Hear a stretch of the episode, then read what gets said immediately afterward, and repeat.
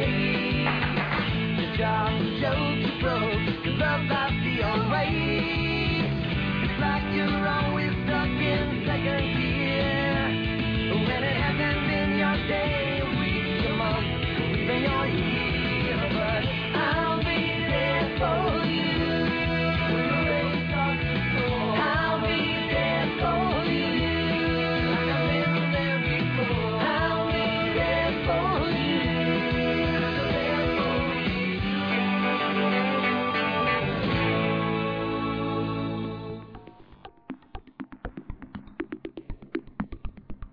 Buenos días, buenas tardes y buenas noches y bienvenidos al primer programa de septiembre de Central Perk Podcast. Esta semana no tenemos a dos compañeros que suelen estar siempre con nosotros, como son Ángel y Dani. Ángel por motivos como que no ha visto ninguna serie en todo el verano y dijo que, que para no haber ninguna, para no hablar de nada, pues, pues no estaba.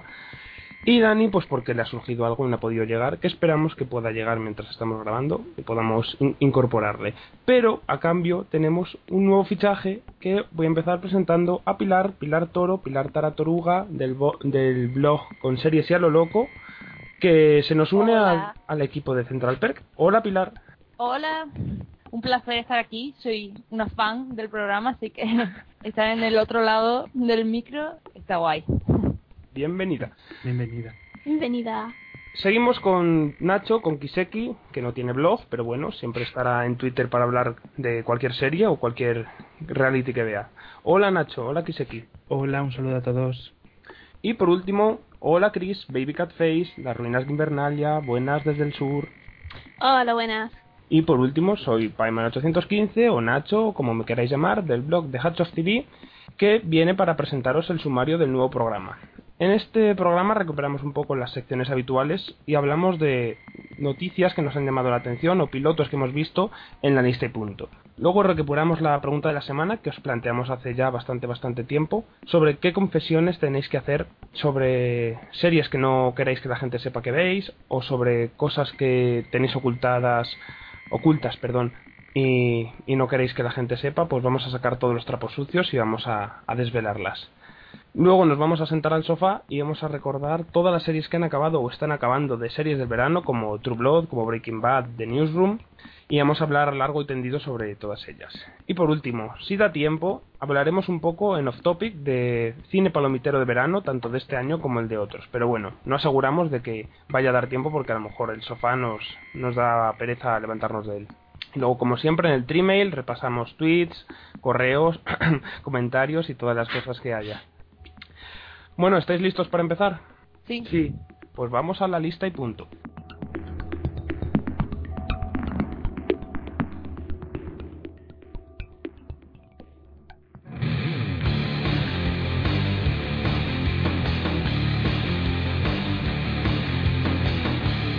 La lista y punto.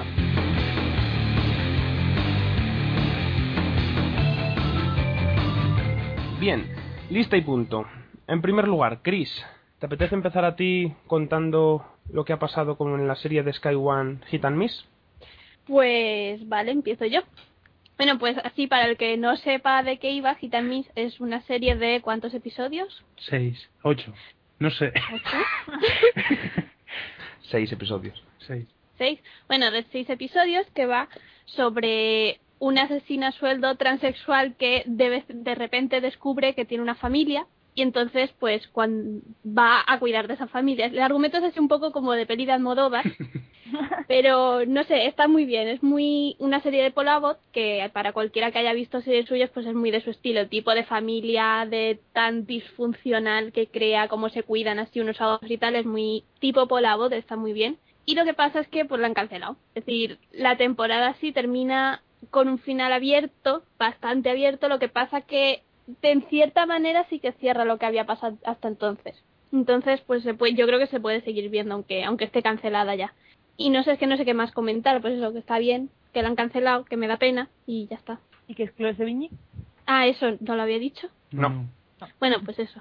Chloe Sevigny, que parece que va ahora a, a estrenar la segunda temporada de American Horror Story.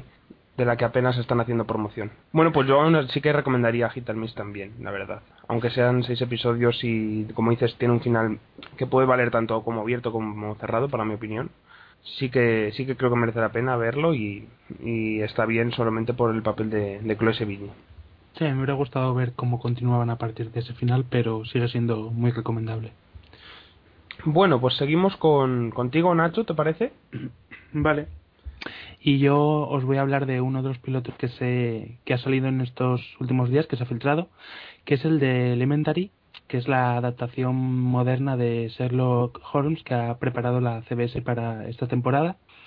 Y lo que se hace es ambientar, se, ambienta en, Nueva York donde Sherlock colabora con el departamento de policía y además eh, el giro que dan al personaje es que tiene problemas con el alcohol, motivo por el cual su padre contrata a, una mujer, a Joan Watson, para que sea su, bueno, no sé cómo decirlo en español, para que sea su, su compañera y evitar que vuelva a recaer en, en, el alcohol. Y este es el punto de partida de, de, la serie junto con el caso, el primer caso que, que nos plantean en, en este episodio piloto. Y yo realmente cuando se anunció la serie, la verdad es que no tenía prejuicio alguno, no esperaba ni nada bueno ni, ni nada malo, simplemente tenía curiosidad, ya que me parecía tonto intentar compararla con el Sherlock de la BBC, ya que, bueno, al fin y al cabo, adaptaciones en cine y televisión del personaje, pues ha, ha habido otras muchas. Lo único es que sí que me atraía era, era un poco el cast, ya que, bueno, Johnny Lee Miller y Aidan Quinn y Lucy Liu, pues más o menos me, me caen simpáticos. Luego, el único prejuicio que podía tener era un prejuicio positivo, ¿no? Por curiosidad, por ver a cómo lo hacían ellos. Y también tenía curiosidad por saber si iban a hacer un procedimental made in CBS o si aprovecharían la franquicia pues para hacer algo con un poco más de personalidad y al menos en el piloto pues da la sensación de lo primero, ¿no? De que han hecho un procedimental bastante estándar con un personaje excéntrico, el de, el de Sherlock, que en ocasiones incluso pues puede llegar a, resultar, resultar un poco cansino. Y bueno, yo he de reconocer que me ha entretenido un poco, pero para alguien al que no le interesen los procedimentales, pues este tampoco le, le va a hacer cambiar de, de opinión acerca de, del género. Y el caso además que plantean en el primer episodio tampoco resulta especialmente interesante, lo cual tampoco es necesariamente malo, ya que los casos cambian en cada episodio, pero bueno, sí me preocupa que el primer caso, que bueno, no, no hayan escogido algo un poco más atractivo y, menos manoseado. Y bueno, ya he comentado sobre Sherlock y el resto de, protagonistas, bueno, Lucy Liu está bien y Aidan Quinn tampoco molesta, pero bueno, si eres fan de ellos tampoco es que merezca la pena darle una oportunidad a la serie simplemente por eso, sino que esperemos a ver cómo evoluciona. Yo al menos le daré un par de episodios más y, y ya decidiré. ¿Y vosotros por aquí alguno la ha visto y qué piensa de ella? Yo sí que la he visto y me... A ver, lo, lo que has dicho yo lo suscribo todo, palabra por palabra, excepto que yo no voy a ver ningún capítulo más pero no porque me haya parecido mala ni nada, sino porque eso, porque es un procedimental, es un procedimental de CBS y el piloto pues me ha servido para comprobarlo. Está bien haberlo visto por ver qué rollo era, pero digamos que no es una serie para mí, que creo aún así que puede tener buena acogida en CBS porque los procedimentales de CBS tienen su audiencia y a mí este me ha parecido bastante clásico, que sí, que es lo que es excéntrico, pues como casi todos los protagonistas de los procedimentales americanos, pero no me dicho nada en particular, así que lo dejo para los fans de los procedimentales clásicos y, y, eso, pero yo en, principio no, no creo que vea ninguno más. Sí, yo igual, yo vi el piloto, no me pareció ofensivamente malo ni nada, entretenidillo y ya está. Y como los procedimentales no son lo mío, tampoco me interesa más allá de, para ver más de, de lo que es el piloto, pues ahí la dejo, que la vea quien le guste y ya está.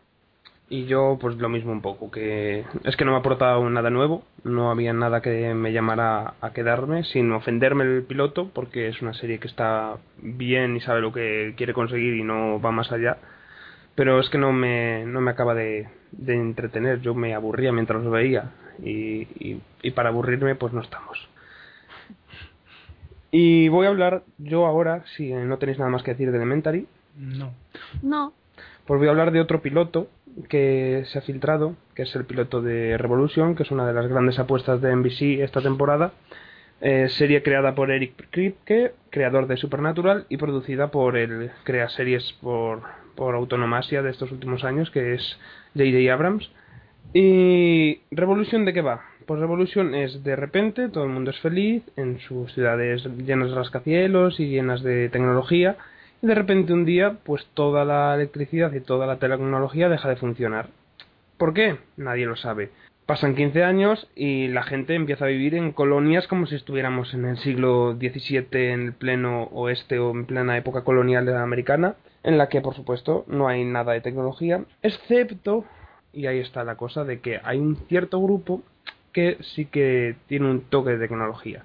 Y eso es más o menos lo que nos cuenta el piloto de Revolution. Pros de la serie, pues que puede desarrollarse bien si se hacen las cosas bien. Contras, que no me interesa ningún personaje, que, que no tiene absolutamente, de momento, nada que me diga, "Uah, necesito ver el siguiente episodio por para ver por qué están pasando estas cosas." Mm, no, de momento no me he enganchado porque necesito que me enganche por algo más que que por una incógnita que te están planteando de una manera tan a la cara. Para que, en plan, es que te están diciendo, tienes que, engancharte porque, fíjate, hay alguien que sí tiene tecnología o por qué ha pasado esto. En plan muy flash forward, pero más que a flash forward, a mí me recuerda a, a Terranova y a Falling Skies, porque en cualquier, en cualquier momento yo estaba esperando que saliera por ahí un Triceratops o, o un extraterrestre y, y matara a todos los adolescentes sin personalidad que tiene la serie. Pero que no entiendo es por qué no aprovechan el verdadero misterio de la serie. ¿Cuál es, Chris? Porque hay tantas plantas y todas crecen mucho y nadie las corta. Porque han pasado 15 años y han tenido que abandonar la ciudad. Pero no podían cortarlas con tijera, incluso es que hay por todo, hay por medio de todas partes. Y es difícil, que- por mucho que pasen 15 años, las plantas no crecerían tan atrás porque se caerían por la mitad. Seguirían para, para que se pongan tan rectas por los edificios tienes que sujetarlas, pues si no se parte el tallo. Joder, para no gustarte las plantas.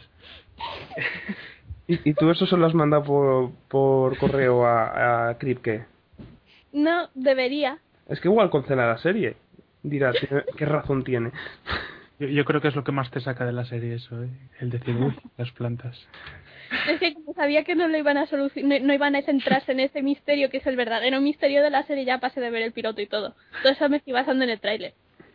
Para mí el verdadero misterio de la serie en esa línea es otro y es eh, por qué todo lo que tienen y todo lo que llevan está nuevo si hace 15 años que no han podido producir nada nuevo y viven en colonias aisladas de la sociedad. Se han llevado todas las, las cosas de las tiendas, eh, se las han transportado hacia la colonia porque es que la ropa está como nueva, las gafas que llevan están como nuevas, los arcos, las- todo está como recién sacado del envoltorio y eso sí que me saca, joder. ya veis que tenemos grandes preocupaciones relacionadas con la serie. Pero es que no aprovechan esos misterios ahí, se ponen a, a sacarse misterios cutres de la manga, cuando los verdaderos misterios están ahí y no les hacen ni puñetero caso. A mí me dicen de repente el motivo por el que llevan todos la ropa nueva y me quito el sombrero. ¿eh? A mí yo, más que eso, ya os digo, el misterio que más me preocupa es porque la gente no tiene personalidad y porque unos son súper malos y otros son súper buenos y otros son súper rebeldes, pero sin darte un atisbo de, de, de persona, sino era, era como un papel escrito en plan soy rebelde, pues voy a actuar rebelde siempre. Los adolescentes son como de los peores actores que hemos visto en mucho tiempo y me han Peor que el parecido... de Smash. Ah, bueno, ya. Pero estos son dos, ¿sabes? Aunque sea por eso, no sé. Me han parecido horribles y que ojalá les pegaran un tiro con una flecha entre los, los dos hermanos. Y el otro, de "Mm, soy un Jacob de crepúsculo de la vida y soy muy malote, pero en realidad soy muy bueno. Ay. ¿Tú, Chris, viste Terranova? No, vale, nada de nada. no. Ah. A ver, estas series las descarto ya de cabeza todas. Es que los dos adolescentes son los mismos, que en Terranova era la chica enciclopedia que se sabe todo, pero tiene problemas para encontrar su amor y el... pero em, hasta que encuentra una persona que la quiere tal y como es y la lleva a ser rebelde. Y el chico, soy rebelde porque me sacas de, de, mi, de mi hábitat natural y me has llevado a este sitio, pues lo mismo. Estos son más o menos un poco igual de, de hostiables. Tú, Nacho, Como No, podría quedarse cuidando las plantas. que Nacho- a mí ya en serio me da un poco de pena Revolution porque me gustaba la premisa. Quiero decir, a mí estos futuros así distópicos y tal me llaman mucho la atención y, y bueno, pues me pasó lo mismo con Flash Forward, claro, ya no tengo ninguna confianza con este tipo de series. Eh, en- y que me parece que podría tener jugo y realmente plantearse cosas, pero es que es como, eh, vale, premisa interesante, eh, desarrollo, tópicos manidos, uno detrás de otro, uno detrás de otro, cosas que hemos visto cien mil veces, pues no sé, que me cansa un poco. Yo creo que la seguiré viendo por lo menos un par de capítulos porque algo entretenida me ha parecido, pero vaya, ojo, JJ, ojo. Yo, ya me dirás, yo no pienso darle más capítulos, y pero vamos, si me dices que luego evoluciona y escala y todo el mundo empieza a tener un, un, interés, pues, pues soy el primero que vuelve, ¿sabes? El primer episodio de Supernatural tampoco es algo súper eh, novedoso, entretenido, y luego tuvo supo desarrollarla bastante bien hasta la quinta temporada, luego ya no, porque para mí acabó ahí. ¿Tú, Nacho, has visto Revolution o no? No, no, y lo que voy a hacer va a ser esperar un par de episodios a ver qué sigue opinando la gente, si siguen en la misma línea o, o van todavía peor las críticas. Ya aguanté el año pasado Terranova, que bueno, tampoco fue tan lo peor, pero este año no, no me cogen a la primera. Bueno, ¿y tú qué nos presentas, Pilar? Pues yo eh, voy a hablar de cuatro comedias que se han más o menos preestrenado, preestrenado en la web o lo que sea por las cadenas que ahora parece que están utilizando mucho esa técnica. O sea, antes usaban la cutre técnica de filtrarlos para que pareciera que ellos no lo habían filtrado y ahora directamente lo preestrenan para eh, ver cómo reacciona la gente a esos pilotos. Son tres de NBC y uno de Fox, si no me equivoco, y voy eh, un poco paso a paso. Eh, el primero del que voy a hablar es Go On, que es de NBC y está protagonizado por Matthew Perry y al que todos conocemos por supuesto como Chandler de Friends y que no ha tenido mucha suerte después de que la, de que Friends acabase no ha tenido mucha suerte con sus siguientes proyectos Estudio 60 de Mi Amor acabó en su primera temporada eh, y Mr. Sunshine eh, también acabó creo la que serie con la cabecera más triste del mundo. Sí, pero la- esa serie tenía, la, la propia definición de la serie la tenía en, en la parte final cuando salía el dibujo animado de Matthew Perry en la montaña rusa diciendo "Eh, oye Simple- sin- con total desidia eso era la serie.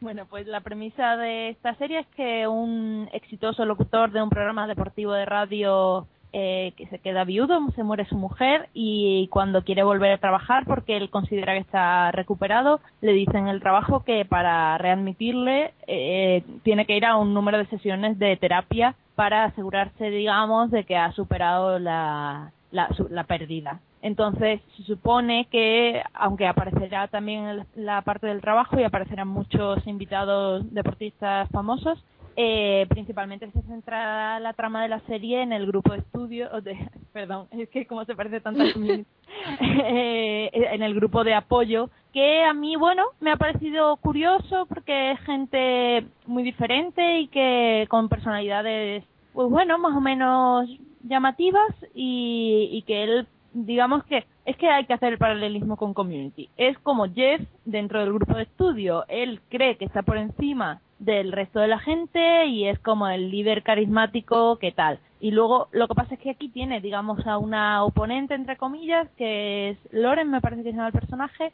interpretado por Laura Benanti, que es la, eh, digamos, la que lleva el grupo de de, la que lleva el, grupo el grupo de, de terapia cualquier parecido con que- Community es pura casualidad No, pero en el tema del grupo a mí me parece que sí que en cierto modo No, es- utiliza una estructura parecida. sí sí Sí, sí, sí, parecen muchos y hasta los pers- hay personajes que el, el que no habla casi ese está claro que están intentando hacer una especie de ave. Sí, y encima, bueno, NBC igual lo, está intentando hacer un community que llegue a más gente, aunque no sé yo, pero no sé, como que la fórmula es parecida. Entonces, pues la chica esta está claro que será la que al final desarrolle una tensión sexual resuelta con él y bueno, bla, bla, bla.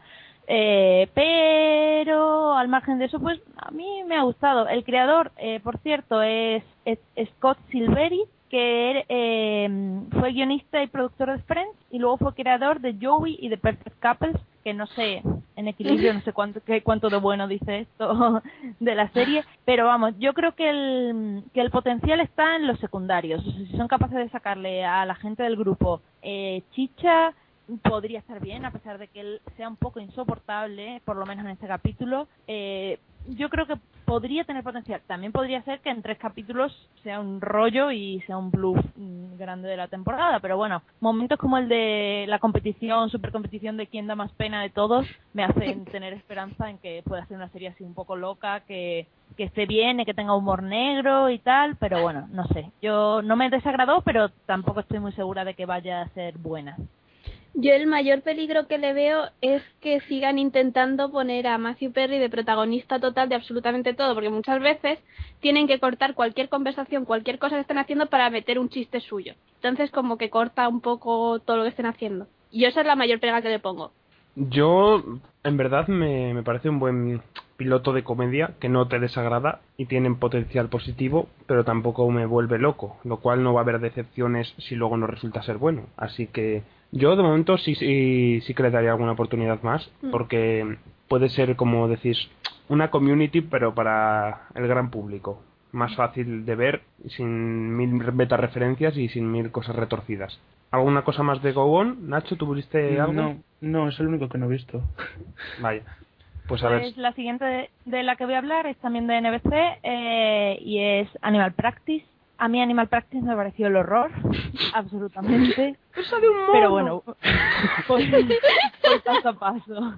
Eh, la serie está protagonizada por Justin Kirk, que es un actor al que yo adoro, eh, por tanto por Wit como por Angels in America. Me parece un actorazo que tiene muchísimo carisma y me parece que no debería haber hecho esta serie, me parece. Eh, de hecho, yo creo que vi el piloto porque estaba protagonizado por él. Eh, a mí no me generó nada de interés ni las tramas que trataban, ni los personajes, ni me parece que, que me vayan a llamar la atención en el futuro. De hecho, es que hubo momentos que me llegaron a dar un poquito de vergüenza ajena. Eh, y sí, mm, efectivamente la estrella de la serie es el mono, que es nuestro conocido Anis Boobs de Community. Eh, y a mucha gente he leído que le ha hecho gracia, que, ay, bueno, por lo menos el mono era gracioso. A mí no. O sea, no, no, o sea, ni una cosa ni la otra ni nada. O sea, el, eh, eh, salía el mono y yo decía, pero de verdad, o sea, de verdad me están vendiendo que hay un mono en esta serie. En fin, que no. Eh, y nada, no sé, no entiendo muy bien que esta serie sea de NBC, la verdad, me pegaba mucho más para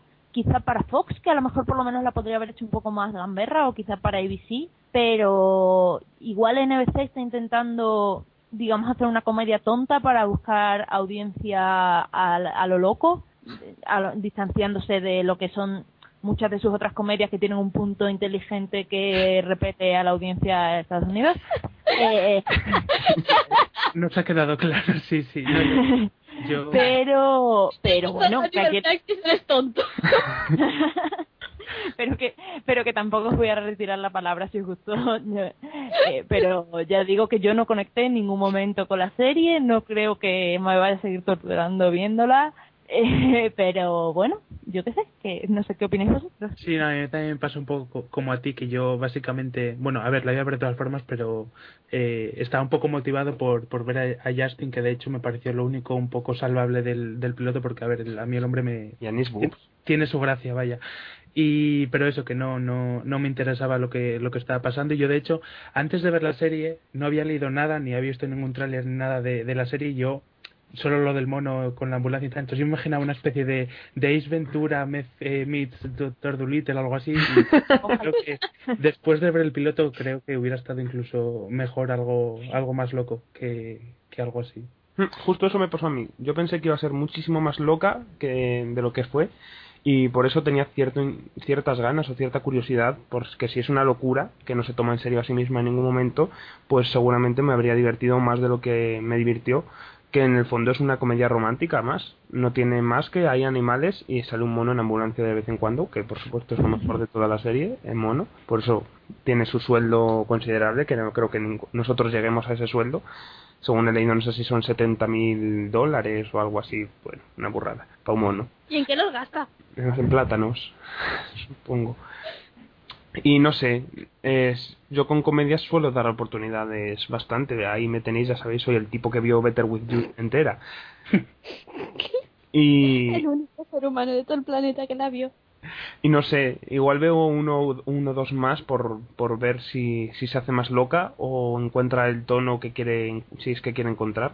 Y respecto a lo que decías, Pilar, de qué es lo que está buscando una NBC, yo lo que creo que la NBC está haciendo una cosa, en plan, voy a hacer una cosa de cada cosa que pueda hacer, a ver cuál funciona. Voy a hacer un, un drama apocalíptico, voy a hacer una serie eh, adorable, voy a hacer una serie de monos, de animales, ¿Cuál es la serie adorable?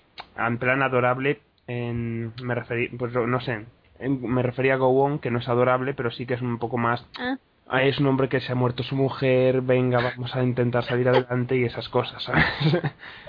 adorable.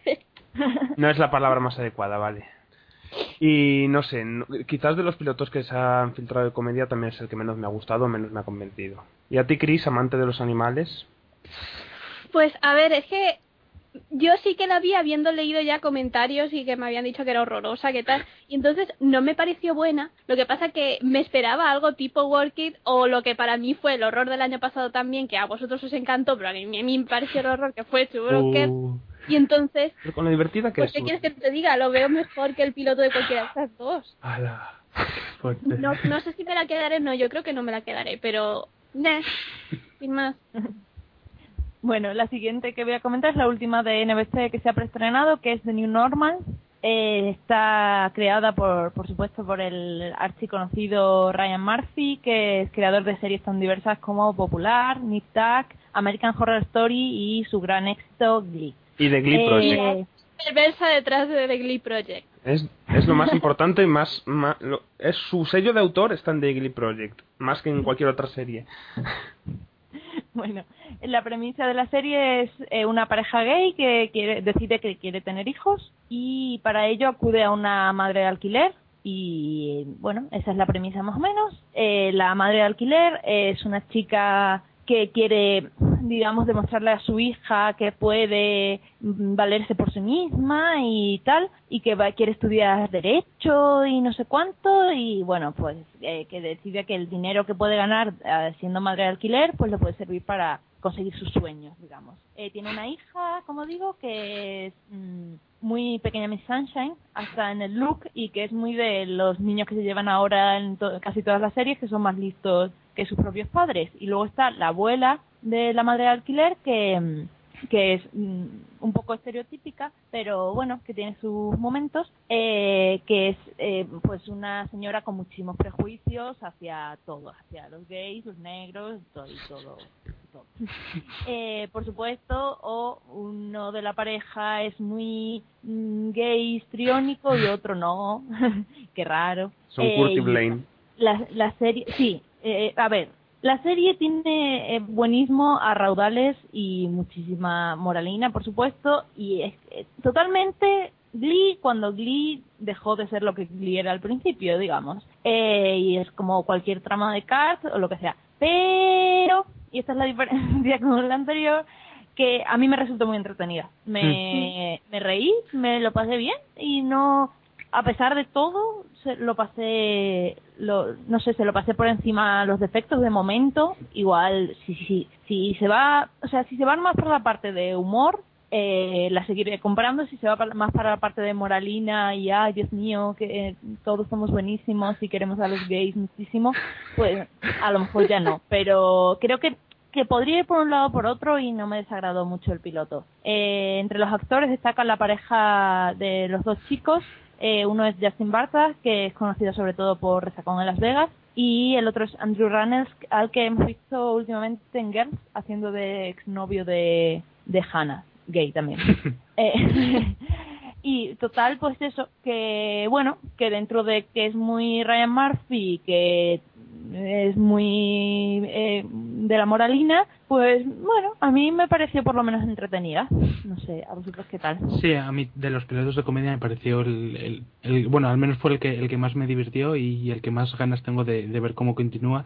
Y ya con el momento de Gwyneth Paltrow y el de The Good Wife ya me ganó completamente el, el piloto. Y he de decir que a pesar de que termine no gustándome con el paso de los capítulos, espero que dure, por ver esa batalla de egos entre Kaya Murphy y Sonda, por ver quién tiene más series en antena a- al mismo tiempo.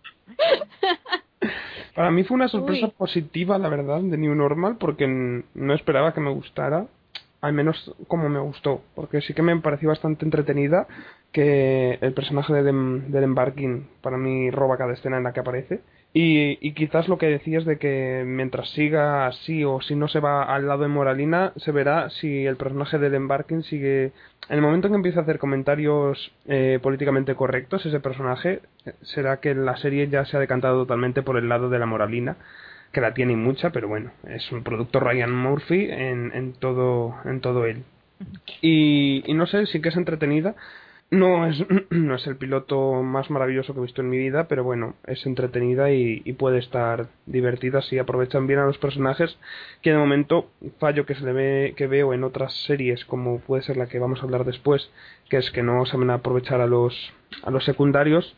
En este me parece que sí que aprovechan en 20 minutos o sí que te presentan bien a todos los secundarios que van apareciendo. Sí. No me, yo creo que seguir. Bueno, no, no creo. Sé que voy a seguir viéndola. Eh, porque, a ver, no sé, no es de reírse a carcajadas ni nada de eso. A mí al menos no.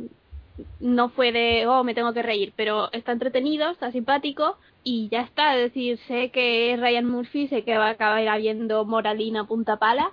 Pero de momento me la quedo, ya veremos más adelante. Eso sí, lo que no entiendo y esa es una de mis dudas existenciales y cosas normales que piensa todo el mundo. No entiendo por qué quieren un bebé si tienen unos perros tan buenos. Hay gente que le gustan los niños, Chris. Pero los perros son más bonitos y más simpáticos y más agradables. Y molestan menos. Bien, esa es toda la opinión de Yo- Chris. Lo último que quería decir de, de The New Normal, que se me olvidó decirlo antes, es que si an- al principio cuando escuché la premisa y bueno, de lo que iba a ir, pues yo pensé un poco, bueno, ya estamos otra vez, ¿no? Intentando convencernos de nuevo de algo que a- para la mayoría de nosotros es lo más normal del mundo, que dos personas del mismo sexo puedan tener hijos y es como, vale, ya, ¿sabes? Lo sé. Pero a raíz de toda la polémica que ha habido con lo de NBC Utah, que no, una de las eh, cadenas de NBC en Utah que no quería poner la serie por el hecho de que estuviera protagonizada por, por gays y tal, eh, pues ahora quiero que siga.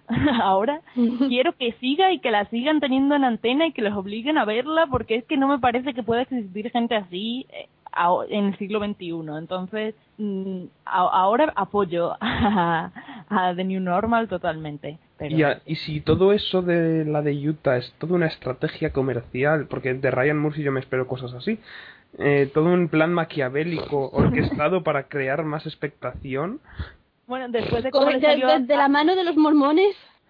después de cómo le salió de Playboy Club, no creo que nadie lo quiera intentar. Eh, bueno, sí. Pero bueno, la mano de Ryan Murphy está en esto y en Playboy Club no estaba. es verdad, es verdad. Ot- otra Pues- cosa habría can- otro gallo habría cantado si Ryan Murphy hubiera hecho de Playboy Club. Bueno. bueno. Y Uy, yo este- vería esa serie. Es que eh, tú Pueden tienes... hacer, la- ya, te tengo una idea, pueden hacer la, una colaboración entre Sonda y Ryan Murphy y que resuciten de Playboy Club. Es que tú tienes dos pactos hechos con el diablo para ver todas las series que hagan cada es- esos dos autores. Sí, como empiecen a hacer la guerra esa que van a acabar haciendo por el dominio mundial, voy a tener un problema. Bueno, y última serie. Cambiamos de cadena, ¿no, Pilar? Sí, cambiamos ya de cadena. Esta es Fox y es The Mini Project. Y a mí The Mini Project me ha gustado muchísimo, pero no digo que tenga que gustarle a todo el mundo. O sea, es una cosa personal. Está creada, como ya sabéis, por Mindy Kaling, que era fue, fue actriz, guionista y productora de The Office. Y trata sobre una doctora que es- está loca por las comedias románticas y que, aunque tiene éxito en su trabajo más o menos, en lo personal es un desastre y bueno, pues muy Bridget Jones. Eso, la, la influencia de, de Bridget Jones es evidente en la serie y, y entonces lo que ella intenta, Mindy la protagonista, que se llama igual que la creadora, es encauzar su vida, digamos, ella cree que pues como que su vida es un desastre, en lo personal también quiere mejorar lo laboral, entonces pues ese project, ese proyecto que quiere llevar a cabo ella es pues mejorar su vida, que cosa que Bridget Jones también hacía.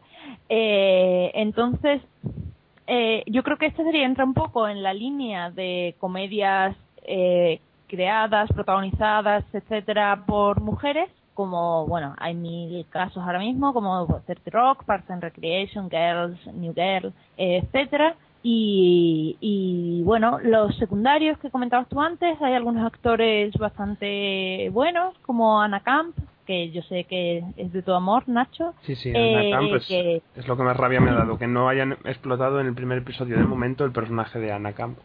Pues Camp, a la que hemos visto recientemente en The Good Wife y antes en True Blood. Y por decir otro nombre, pues Chris Messina, que parece el actor de moda esta temporada, ha salido tanto en The Newsroom como en Damages, como ahora aquí. Y parece que se va a crear pues un triángulo amoroso entre ella, dos de sus compañeros de trabajo, aunque no se sabe todavía si van a empezar centrándose en eso o más adelante, pero bueno.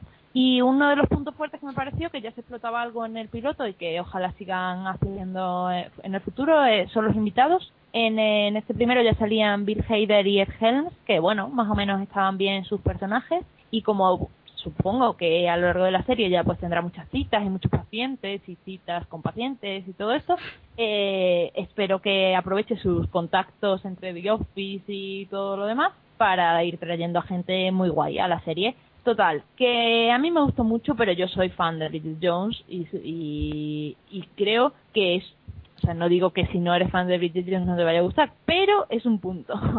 Y por eso creo que hay mucha gente a la que no le ha gustado, porque este rollo comedia romántica así de chica excéntrica, un poco desastre y tal, pues no hay gente a la que no le gusta, pues es lo más normal del mundo. Y, y entonces pues esta serie pues a lo mejor tampoco es para esas personas, entonces no sé. Y luego por la parte de los secundarios, yo creo que tienen potencial, es verdad que a lo mejor en el piloto no están muy bien aprovechados, pero yo creo que están bien y que en el futuro si son capaces de tirar de ese hilo y no centrarse todo, todo en ella, yo creo que la serie puede estar muy bien y para mí es mi gran esperanza en comedia, por lo menos de las que han salido hasta ahora y espero que esté muy bien, a ver qué tal. Sí, mi problema con el piloto fue ese mismo, que ella no me no me resultaba lo suficientemente, o sea, como personaje no me traía lo suficiente y los secundarios apenas hemos visto, pero todo eso de comedias románticas y las referencias y tal sí que me, me gustó, entonces yo por eso seguiré viéndola y con la esperanza de que eso desarrolle más los secundarios y sea una buena comedia. Pero eso que el, el piloto está bien, pero eso que falla en eso que comentas de los secundarios. Pero básicamente porque yo creo que fallan los secundarios porque se centra también mucho en los Sí, invitados. Está Mm, Bill también. Hader y está Ed Helms, que ocupan bastante tiempo de pantalla, que yo a mí me encantan los dos. Pero sí que necesitaba ver un poco más cuál va a ser las bases de la serie. Y yo es una de las series que más ganas tenía, porque a Mindy Kaling de The Office tiene muchísimos capítulos buenísimos. Mindy Kaling escritos y, y el personaje de, de Kelly en The Office es divertidísimo y yo confío en ella. Y aunque no me ha gustado todo lo que quería que me gustara eh, de momento yo creo que, que tiene muy potencial porque tiene un buen plantel y tiene un- una buena base. No hemos visto nada a Richard Schiff no sé si saldrá más que es como el jefe médico mayor. Y, y en teoría pues es un, es un actor que, que salió en West Wing y que en teoría se- es conocido y es importante.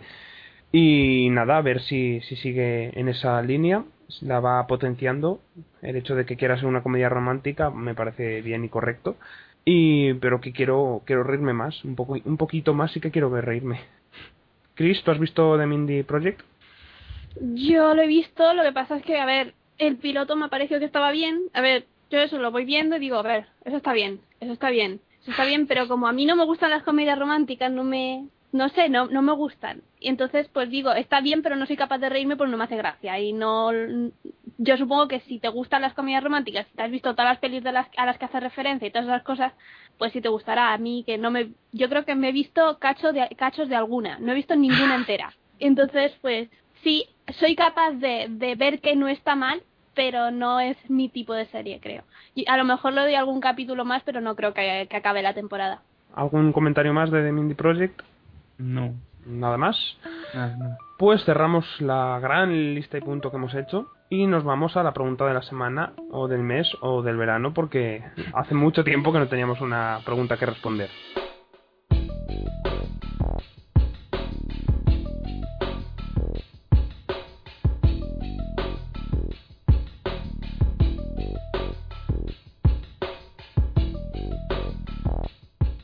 Pregunta de la semana. La última vez que grabamos, recuerdo que, hubo un momento en el que Nacho comentó toda la cantidad de series de Disney Channel, Hannah Montana, Magos de Waverly Place, que, que él ha visto y que ha seguido y que incluso te gustaban, ¿me equivoco? Sí, disfrutaba viéndolas. Nadie me obligaba a ponerlas. Y por eso hemos querido preguntar, tanto a nosotros mismos como a la gente por Twitter y por cualquier sitio que quisieran ellos comunicarnos, cuál es su confesión seriéfila, cuál es esa cosa que veía que se arre- no que no se arrepiente, pero que mantiene oculta o que no alardea de ella. ¿Y te parece empezar a ti, Nacho, aparte de las series de Hannah Montana y tal, alguna cosilla más? Pues la verdad es que a día de hoy no, porque todas las mamás lechadas tipo 90210 y cosas de esas, aparte de que no las oculto porque reconozco que las veía, ya no las veo. Así que no hay ninguna serie a día de hoy que me que tenga algún tipo de reparo en decir que veo, aparte de las de Disney Channel. A ver si me traen nuevas. ¿Entonces no tienes ninguna confesión que hacer? No, de- en plan de ver series eh, malillas, no. Pero bueno, así confesiones, por ejemplo, tener, también es confesión serie, seriéfila, por ejemplo, tener eh, pendientes eh, las dos últimas temporadas de A dos metros bajo tierra y de War y en cambio estar viendo Teen Wolf. Eso es también una confesión seriéfila. Sí, Bueno, de hecho, tendría yo muchas. pues esa sería mi confesión seriéfila para añadir a, a la lista. Yo, por ejemplo, en otro sentido, yo tengo confesión no de serie que, que, me, que, me, que me guste y no debería gustarme, sino al contrario, series que no deberían, que deberían encantarme o que todo el mundo está como loco con ellas y, y yo he visto y he sido como, pues vale, no, no sé, no me río tanto como vosotros. Y un ejemplo es una serie que llevo cada vez viendo más pasión por Twitter y más eh, devoción, que es Miranda, una serie que a Ángel, por ejemplo, le apasiona y le parece lo más divertido del mundo y yo me vi la primera temporada y, y digo qué bobada es esta no sé no me hacía no me hacía gracia cuando se suponía que me tenía que estar partiéndome de risa y mirad que yo soy una persona que ve muchas comedias y que le gusta Broke Girls incluso eh y Este era un comentario dirigido a mí. Sí. y otra confesión seriéfila sí que podría hacer y que mm, de hecho iba a hacer y luego cuando he visto tweets de, de Lipu como que y de, de Lobezna que es eh, que vieron en su día Rebelde Way pues yo también fui otro de los que vieron Rebelde. Way que se sabía todas las canciones y que hasta se emocionaba con The Rebelde Way con la historia de Mia Colucci y y, y Manuel y, y Pablo, y Pablo Maritza Bustamante. ¿Y viste la peli? también vi la peli, el drama de la peli. Bueno, creo Yo- que de hecho ya la comentamos una vez. Sí. Yo cantaría, podría cantar las canciones ahora mismo, solo que no lo voy a hacer, pero yo creo que todavía me las sé. Bonita de mar. Yo creo, es que creo que todo este momento ya lo hemos vivido Sí, antes. cuando Probablemente. hablamos, cuando hablamos de series... Ahora hablar de mi pequeño pony, por favor. No, no.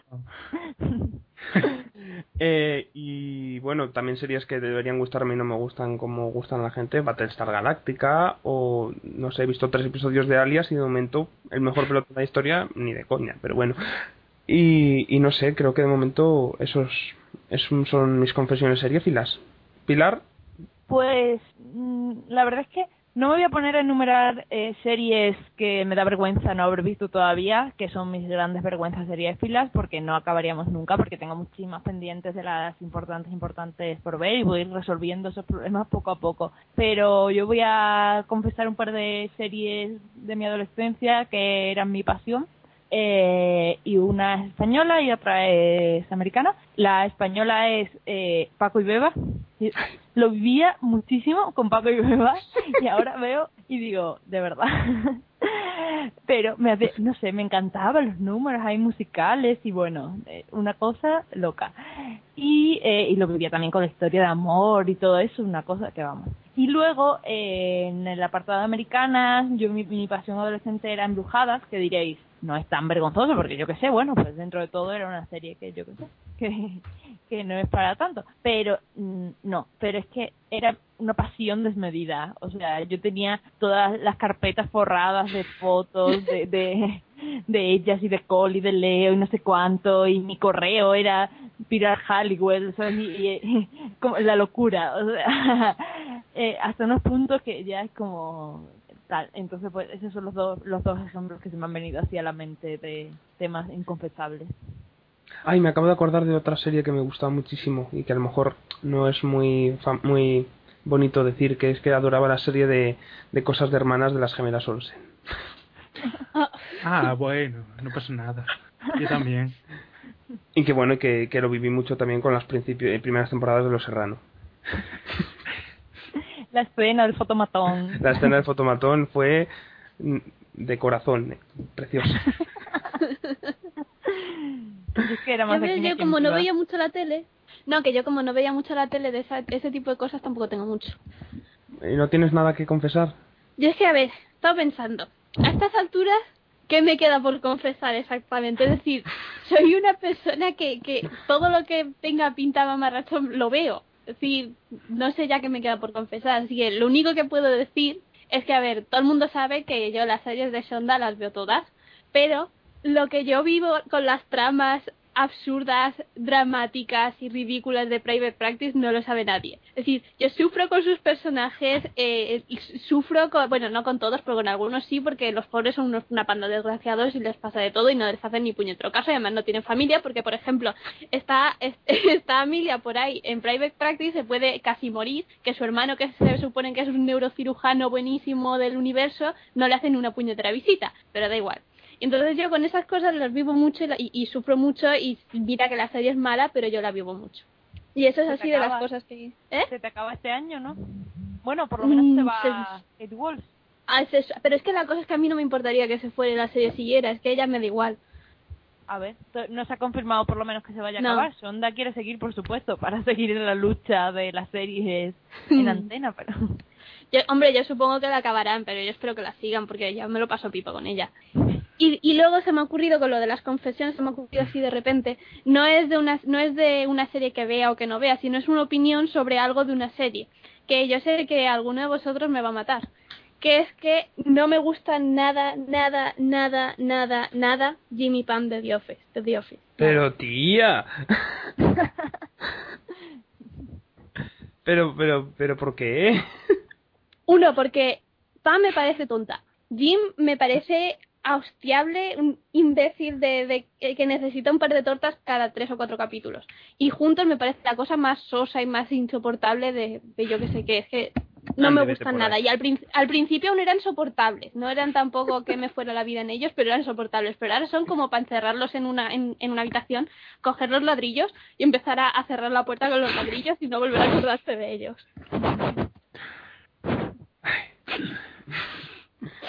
¿Me vais a retirar la palabra? Mm, Da, da, da igual.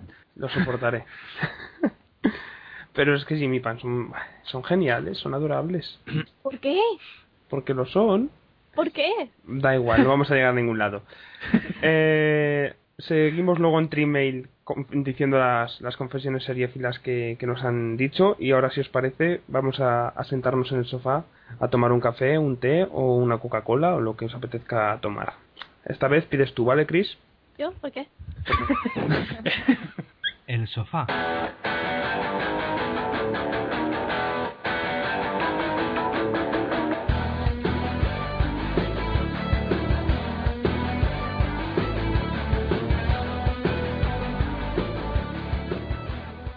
Bien, el sofá. Tenemos series que comentar, unas, unas cuantas, ¿verdad? No. Parece Os que pare- están series en verano, pero... Pero aquí tenemos una lista considerable. Y vamos a empezar con la que era la serie más esperada, el estreno más esperado, la vuelta de Aaron Sorkin a televisión, con una serie en HBO, con una serie sobre una, una- un telediario en una cadena de cable. ¿Qué podía fallar en esta serie, Chris? ¿Todo? Bien, ¿qué te ha parecido de Newsroom? ¿Qué os ha parecido de Newsroom? ¿Quién quiere empezar? ¿Quién tiene menos odio? ¿Quién tiene más odio? Yo en realidad no la odio. Yo tampoco la odio. No. Yo, a ver, yo me lo paso, a ver, yo eh, a su manera la aprecio porque me lo paso muy bien riéndome de todo lo que hacen. Es, es como mi Once Upon a Time del verano. No sé, yo es como lo que comentamos la, la primera vez que hablamos de la serie, que, que sí, que vale, que, que tiene sus defectos y tal, y cada vez eran, eras más consciente de ellos, pero veía el capítulo y no me lo pasaba mal con la serie. Que eso, que a medida que avanzaba la serie sí tenía cosas te- tela para cortar, en plan como por ejemplo el, el episodio de Bin Laden, ahí no me gustó nada cómo llevaron el tema. A mí tampoco me molestó el episodio de Bin Laden en exceso. A mí, mi- fíjate que ese me parece de los episodios, no me gustó el tema, pero no me molestó porque es la manera que reacciona mucha gente. Entonces lo puedo entender así. un poco eso también, sí. Que es que en realidad me- decirte otra cosa sobre la reacción de los americanos a eso Sí, sería también. mentirte. También, sí, pero no sé.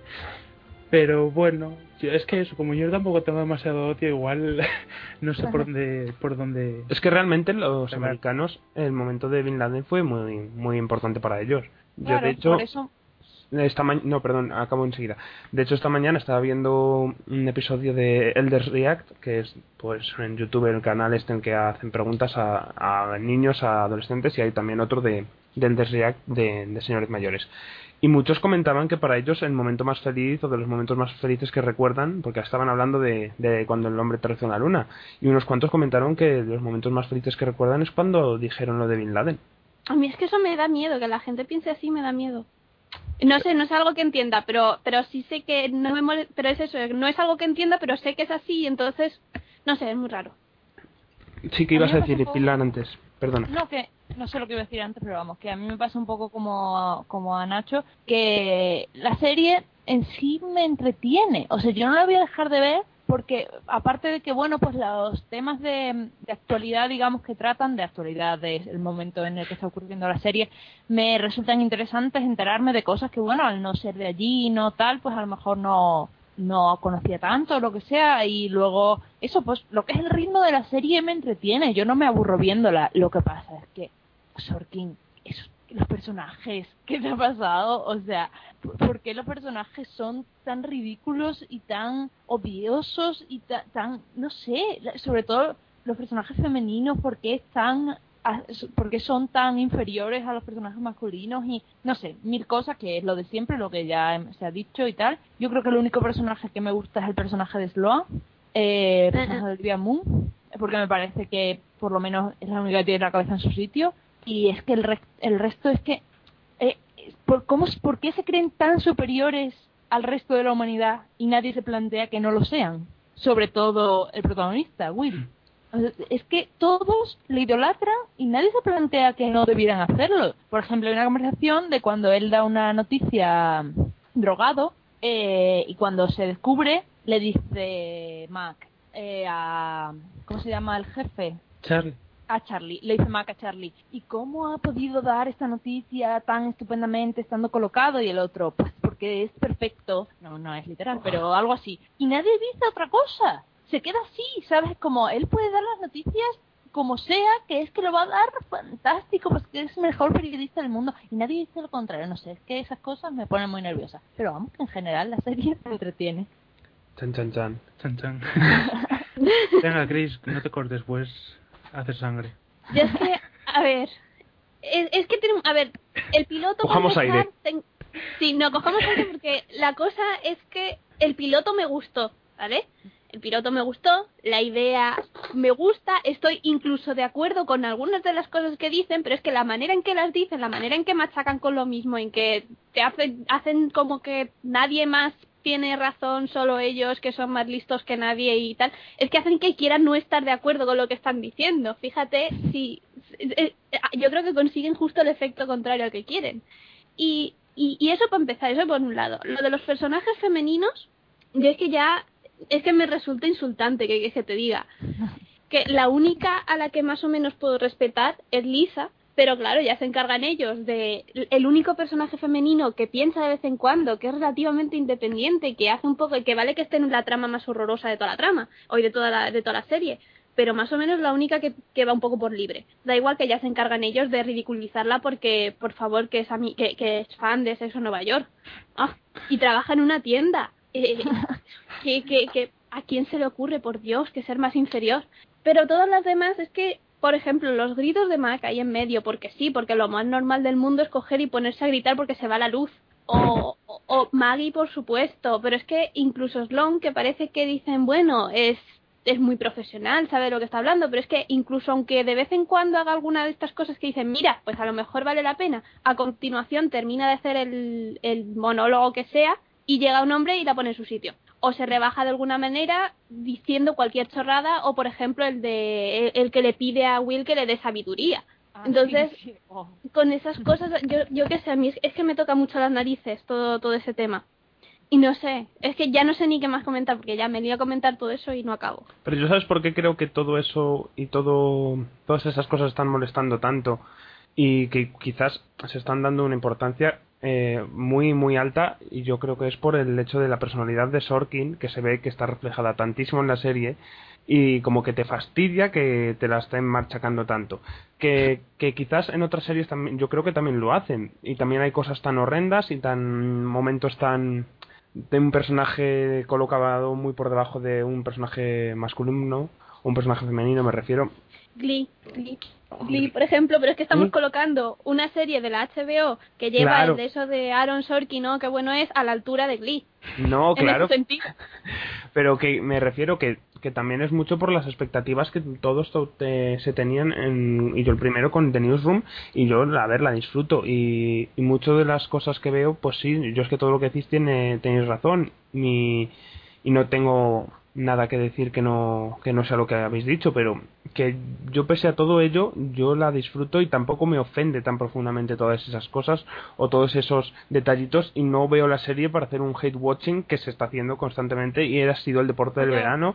El vamos es lunes hay que ver The Newsroom y, y meterse con la serie que es lo que estaba haciendo yo, yo lo admito, yo al final Sí. he acabado viendo la serie así. Pero es que, a ver, lo que estabas diciendo, más incluso más allá de, del nombre, de quien sea, de todo eso, también hay que tener en cuenta lo que intenta la serie. La, la serie lo que está intentando es darnos una lección de cómo es o debería ser el, el periodismo. Entonces, nos está, lo que está intentando es esto debería ser así porque somos perfectos, porque estamos, porque esto es lo que creo que lo que quiero que aprendáis. Pero para hacer eso, yo al menos, en mi opinión, lo que deberían hacer es para empezar cuidar todos los demás detalles. No me puedes hacer intentar dar un mensaje de cómo tienen que hacerse las cosas y luego transmitirlo a través de una cosa que, que es que falla por todas partes. O, o, o eso que dices tú, eso de, de, de intentar transmitir un, la idea de que así deben hacerse las cosas, pero es que claro, la, la serie está llena de casualidades en plan, pues yo conozco a alguien que trabaja no sé dónde, pues yo, mi prima es no sé qué, y que eso vale, una casualidad bien, dos bien, pero es que, joder, al final de, del, de, de la serie, después de los 10 episodios, que aún sigan pasando esas cosas, pues vale, normal que con toda esa información, pues se- podéis hacer un periodismo bastante idealista.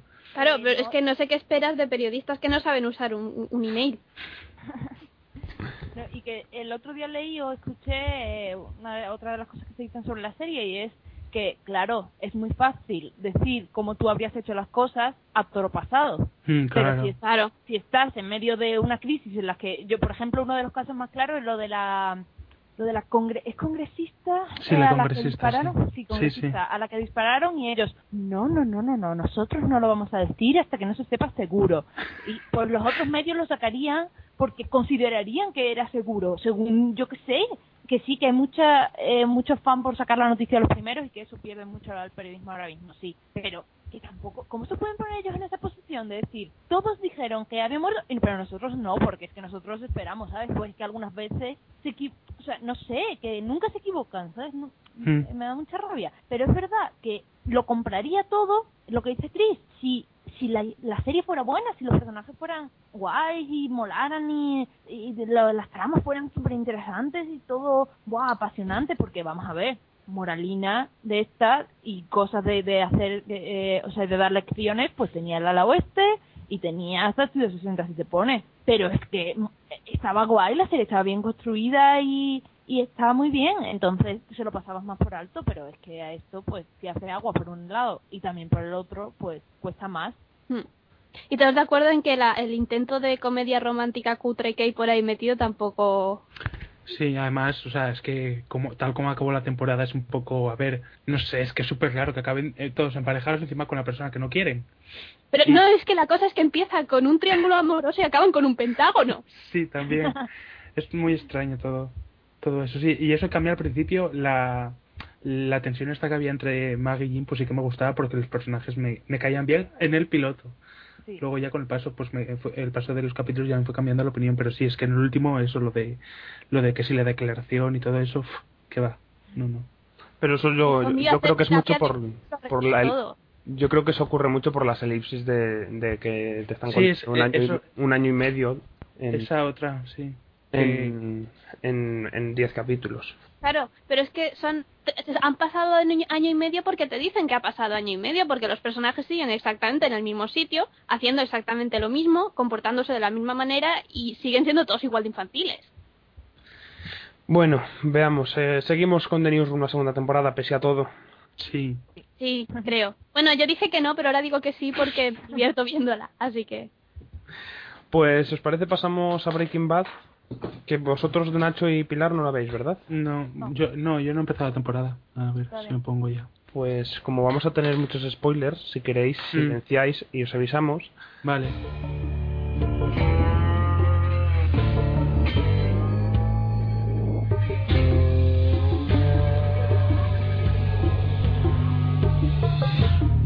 Primera mitad de la última temporada de Breaking Bad, que ha constado de ocho episodios, en lo que hemos visto cómo Walter White o Heisenberg, nunca mejor dicho, en este caso, porque la, presencia de Walter, como lo conocimos al principio, cada vez es menor, cómo se ha construido su imperio y ha acabado con, un fin de imperio y, y con una escena de, por fin, eh, alguien se da cuenta de quién es Walter White. ¿Qué te han parecido estos ocho episodios, Chris? Pues a mí me han gustado mucho. Voy, a ver, yo es que el otro día estuve leyendo críticas y todo eso, entonces comentando que, que la manera en que se había desarrollado como que era poco lógica o que no, te- no era realista o yo qué sé qué. Y hombre, un poco de razón tienen, pero lo que pasa es que yo creo que ya a estas alturas da un poco igual porque para mí lo importante de, de lo que es la historia ahora mismo, y no sé cómo explicarlo, pero es la evolución del personaje de Walter, pero pasado más o menos a una especie de.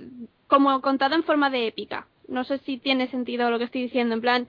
sí, en plan epopeya. En vez de. Sí, eso. Si estás con- pues como en la Iliada es la historia de Homero, de cómo se convirtió en un héroe, por decirlo de algún modo, o en la Odisea, perdón, no sé, he mezclado cosas, como en, en cualquier tipo de cántico, estás la, cantando la construcción de un héroe, en Breaking Bad es, la, es el canto a la construcción de un villano. Sí. Y entonces, claro, tiene el hecho de que, vale, ahora Hank se va a dar cuenta de que es Walter porque ha dejado el libro ahí en medio y qué casualidad que se ha dado cuenta ahora. Pues hombre, realista tampoco, casualidad, toda la del mundo, un poco puesto porque sí, pues sí, pero es que yo creo que es- eh, tiene sentido dentro de lo que es el- la construcción de la serie y de la temporada, entonces por eso no me Pero, molesta. pero es que esas cosas han ocurrido siempre en Breaking Bad. A mí me- todas estas críticas no te las niego, pero es que mm, yo, llámame fanboy, llámame lo que quieres, pero es que mucha impresión de muchas de estas críticas me, me parecen que son tiquismi, son cosas tiquismiquis. Es como estoy sacando eh, las pegas porque no porque como que no, no me fastidia, sino porque tengo que sacar pegas. Y entonces magnifico eh, detalles que han estado siempre en la serie, los magnifico y los hago como si fueran pegas y, y inmensas, cuando no lo es tanto. Y no sé, yo ya te digo, yo soy au- auténtico fan y disfruto cada episodio como una joya. Son 50 minutos mm, técnicamente impecables. Eh, eh, actoral, ac- vamos, ¿cómo se dice? ¿Actual? ¿Actoral o actua? Actoral, ¿no? Ah, sí, actoralmente perfectos. Eh, Bri- Brian Cranston, Aaron Paul, eh, mm, Mike, no me acuerdo ahora cómo se llama el, el actor que hace de Mike. Jonathan Banks, ¿puede ser? Sí. Jonathan Banks está impresionante en esta temporada. Anna Gunn, eh, todos, ¿sabes? No tengo pega contra nadie. Los vídeos eh, musicales que hacen en el último episodio son para aplaudirlos y para, en plan, un montaje exquisito. Mm. Todo Pero es- como han sido siempre, Sí, siempre, han sido fantástico. Y bien. es que yo disfruto, disfruto con, con cada frase, con cada eh, cold open, el cold open de Say My Name. Es que es como, como, que, como mola, así, ¿sabes? Dicho con, con mayúsculas y en negrita. Y yo he disfrutado muchísimo. mm, Tengo muchas ganas de ver cómo sigue. Eh, lo que dices, sí son pegas que se pueden sacar, la verosimilitud, pero es que la verosimilitud eh, siempre ha estado en Breaking Bad en una línea muy fina Y, Y nunca si la- ha sido relevante. y si, exactamente, si la has comprado en momentos con Tuco Salamanca, en principio de la segunda temporada, si has comprado el momento de Dani Trejo y su cabeza encima de una tortuga, o incluso ya por ir cerca, si has comprado el momento media cara de Gus Fringe, pues tienes que comprar el momento de, del asalto al vagón y el momento de Hank descubriendo el- el- el- la, la identidad de Walter White en el retrete.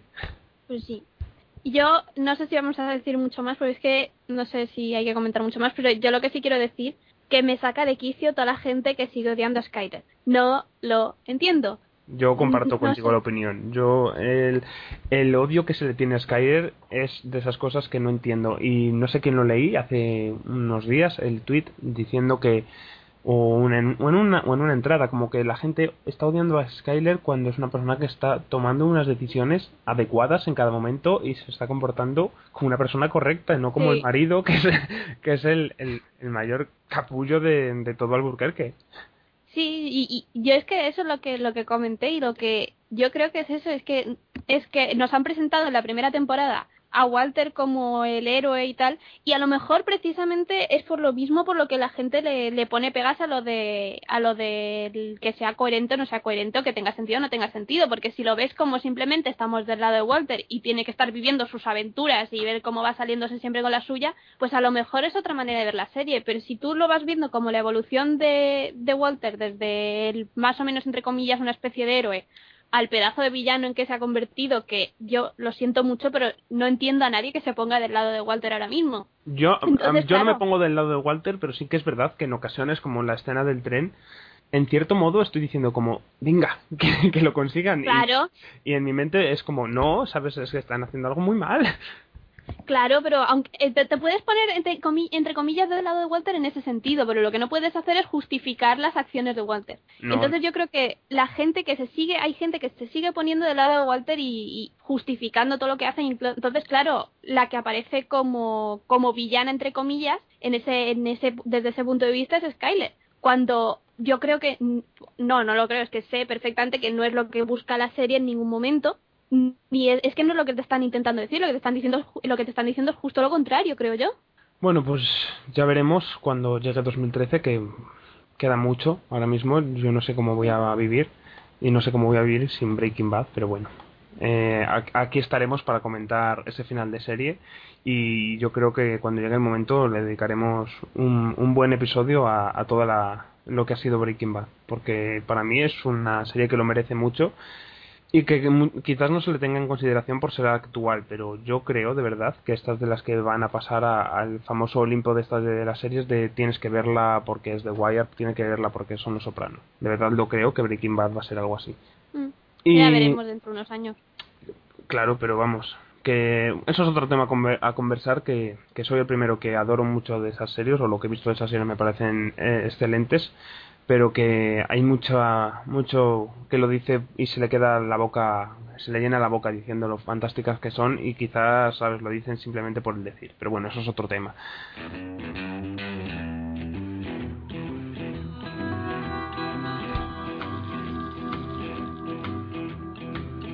When you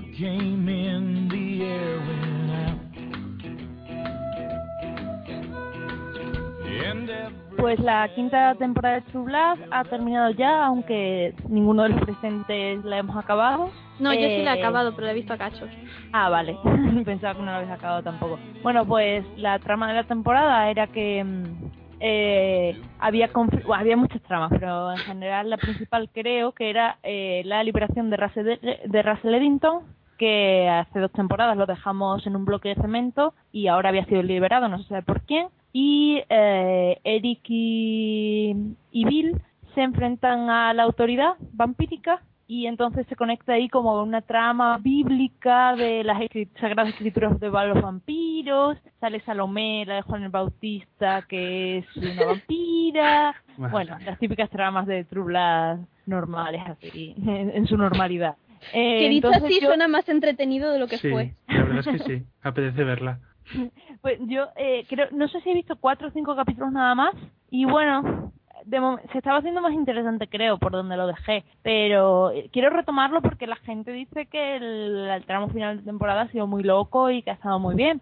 Pero por donde yo iba, bueno, pues estaba como siempre, con sus locuras normales. con- eh, volvía también Steve Newling, el de la secta de la Hermandad del Sol, esa que era el marido de Anna Camp en su momento y que ahora era un vampiro, que bueno, su personaje tenía su gracia más o menos. Y bueno, mil millones de sus tramas de personajes que deberían haber muerto hace tres temporadas más o menos, como Sam, como, eh, bueno, Tara, aún tenía un poco No, más pero de interés. esta temporada justamente es de las pocas tramas que no me han aburrido. El lobo, es- al lobo tienen que haber matado ya hace mucho. Sí, por Ay. favor. Sí, a mucha gente. Es verdad que Tara han conseguido con su muerte y revivimiento revivir también al personaje un poco, pero pero vamos, yo lo hubiera matado hace mucho tiempo. ¿eh? Y, y eso, pues de eso iba la temporada. No sé si vosotros tendréis algo que, que comentar. Sí, es que yo, yo la dejé, pues eso, más o menos yo creo que por tanto incluso antes. Pero bueno, yo lo que echaba de menos, al menos al principio, que obviamente por motivos eh, fu- ajenos a la serie no podía ser, eran más tramas con Suki, o sea, llegar a echar de menos a Suki, que a mí, bueno, realmente nunca la odié, pero eso es que eh, lo que mi problema con la serie ya no solo esa temporada, sino en las anteriores, eso, el, el aumento de, de tramas y, mm, y meter más personajes y no deshacerte de ellos, y aunque los te deshagas de ellos en plantar a que los maten, revivirlos de, de alguna forma y no sé, es, es que deberían hacer una limpieza por- de una vez por todas y volver un poco a, a lo que era al principio, ¿no? A la trama de Suki y luego alguna trama por ahí suelta, pero es que es demasiado, te pierdes, o sea, y te acabas sufriendo. Cuando quieren eh, llegar a desarrollar una trama ya se acaba la temporada y la temporada siguiente empieza igual. Pero es que Sí, pero hay, hay, es que hay tramas que llevan aparcadas en lo mismo desde hace ya no sé ni cuántas Mm. temporadas. Y que y si las siguen metiendo en todos los episodios, siguen saliendo, siguen no haciendo absolutamente nada, pero tienen que salir. A eso me refiero, que es que el tiempo de capítulo se acaba dividiendo en cinco minutos para cada personaje porque, claro, tienen que salir todos y todas las tramas tienen que... Y a veces, pues es que no, es que hay personajes que, bueno, pues si no los matan, que salgan una vez cada tres capítulos o cosas así, si su trama no tiene interés. No, no, no intentéis meter ahí a los brutos, ¿sabes? No sé, creo yo. Sí. No sé, yo la he visto entera, pero pero eso, en plan, lo tenía puesto de fondo el episodio y cuando me empezaba a aburrir me ponía a hacer otras cosas. Entonces hay capítulos de los que habré visto a lo mejor 15 minutos. Y yo qué sé, es que no me, no sé, llegó un punto en que no me interesaba prácticamente nada de lo que pasara. Y de todo el, final de temporada, que yo sé que hubo gente a la que le gustó, a mí lo que más me interesó fue que lo llenaron todo de sangre. Ya está, con lo que a mí me gustó esa serie, con lo bien que me lo he pasado y lo que me ha aburrido con esta temporada. Y, y tú que la has acabado, ¿cómo queda de cara a la siguiente? Igual que empezó. Vale. Es decir, la tem- eh, es que estamos en las mismas, dejan un montón de tramas abiertas, un montón de personajes por ahí dando vueltas, no se sabe exactamente para qué, y la temporada que viene pues seguiremos igual. Bueno, pues entonces, no sé. Podemos terminar de hablar de True Blood y que nos cuenten los eh, oyentes a ver qué opinan ellos de la temporada. Claro, cuando la acabemos, pues volvemos a comentar con un poco más de fundamento. Y no sé, ahora pasamos a hablar de Weeds. ¿Empiezas hablando tú, Chris, ahora? With, que esta ya es la de este verano, es la última temporada, ya definitivamente, ya no es como, como antes que no se sabía si cerraba o no, ya esta es la última temporada. Entonces lo que están haciendo es, después de cómo acabó la anterior con el famoso disparo, y ahí lo dejo, eh, bueno, en realidad si estamos hablando ya de la serie que más da. Sí, sí, da igual. Bueno, pues eso, ya en, el en los primeros episodios ya descubren quién disparó a, a Nancy, Nancy sigue vivo. Y ya pues más o menos lo que están intentando es una especie de cerrar la serie de alguna manera volviendo a reorganizarse al estilo Nancy. No sé si, si tiene sentido. Sí. Y yo no sé, yo estoy leyendo a mucha gente que está diciendo que la temporada está siendo sosa o yo qué sé, pero a mí me está gustando. A mí también. O sea, sí que al principio, en los primeros episodios, cuando Nancy se estaba recuperando y tal, y parecía que no iba a volver a ser igual que antes, pues era un poco extraño porque eso, no sabías por dónde iba a tirar, pero es que a partir de no sé de qué episodio fue eso, cuando empezaron ya otra vez, eh, digamos, al negocio, por legal que, pareciera en un principio, ya sabías que iba a volver a, las andadas y, y, a mí me gusta, de hecho, eso, que, que no la cambiaran totalmente, sino que Nancy siguiera siendo Nancy una vez más después incluso de, de que la dispararan en la cabeza y que todo ese rollo de, de cambiar y, y, y tal, pues se le olvidara y ya volviera eso a, a lo que mejor se le da. A mí esta temporada la verdad es que me está gustando, como no me esperaba que me gustase ya, yo con Witch la verdad es que ya tenía un poco la esperanza perdida, yo creo, porque es que las, digamos, tres últimas temporadas, más o menos desde, bueno, un poco desde que se fueron de Agrestic y luego se fue Cilia, la serie estaba dando tumbos, tenía momentos que estaba bien, pero en realidad no sabía qué, qué estaban haciendo los personajes ahí, porque iban, venían por aquí, por allí, Nancy iba a su bola totalmente, como siempre, pero no, no sé, era como que no sabías qué esperar porque los personajes estaban un poco desfigurados. Yo no, no, no sé, a mí me daba esa impresión por lo menos. Y sin embargo, esta temporada supongo que por saber ya desde el principio que era la última, que eso es bueno para las series muchas veces, saber desde el principio que se va a acabar, pues están, digamos, do- digamos atando los cabos en cuanto a personajes y sobre todo estos dos, tres últimos capítulos me han gustado muchísimo en Mm. ese sentido de que Sí. como que se están planteando el camino que han recorrido los personajes y, y a dónde les ha llevado, ¿no? Y, y qué, qué van a hacer ahora, ¿no? Andy, por ejemplo, se está planteando mucho lo que es su vida y qué va a hacer, si se va, si se tiene que asentar definitivamente o no. A pesar de que las tramas sigan siendo más o menos locas en la serie, los personajes tienen consistencia ahora y Nancy pues también cuando ha estado reflexionando sobre, bueno, o los otros personajes han estado reflexionando sobre si ella realmente ha querido a alguien después de Judah, por ejemplo, o que la preocupación de ella por sus hijos y su futuro y que sean felices, en fin, que me parecen tramas o planteamientos con una profundidad que, que era un poco lo que tenía Witch al principio, aparte de todo lo demás, pero que a mí me están enganchando ahora, me están volviendo a enamorar esos personajes que ya me tenían un poco perdida y no sé, entonces me está gustando. Me sigue sobrando y me, me sobra desde la primera temporada Dag, no sé Mm, sí. nunca le he cogido el punto de ese personaje y eh, vamos menos aquella aquella parte en la que estuvo medio que sí medio que no concilia pero porque ella era buenísima por lo demás es que me sobra mucho pero vamos que esta temporada me está gustando mucho y creo que si siguen así pueden tener un cierre que esté a la altura de lo que Wit había sido no de lo que estaba antes Mm, o sea de no de lo Sí. de sí, después sí. Y bueno, de Wills ya hablaremos cuando eso, cuando eso mismo, cuando acabe que ya quedan tres episodios, pueden ser o dos. Eh, No dos, sé. dos sí pero uno doble no puede Ah. ser Sí, Puede creo ser. que es algo así. Puede ser. y el próximo es el 100 a ver qué tal porque Mm. hay regresos gordos de, de, de personajes antiguos Ah, bueno. y puede estar bien. A ver qué tal. Y nada, ahora pasamos a hablar de Awkward, que bueno, empiezo a hablar yo. La serie que el verano pasado yo creo que sorprendió a muchos, porque bueno, era una comedia de NTV y ambientada en, en un instituto. Y que eso que, que sorprendió a muchos porque yo creo que no demasiada gente esperaba que fuera mm, tan, tan buena, sí, porque es buena, me parece, me parece que es buena. Y yo la verdad que esperaba esta segunda temporada con muchas ganas, sobre todo por cómo acabó la primera, con el descubrimiento de, de quién había por fin escrito la, la famosa carta que llevó a Jenna a su, a su no suicidio, intento de, de suicidio. Y la verdad es que eso, mm, las dos tramas así más destacadas de esta segunda temporada han sido por un lado eso, la, la de la carta y las consecuencias que, que tuvo eso en Jenna y en su familia.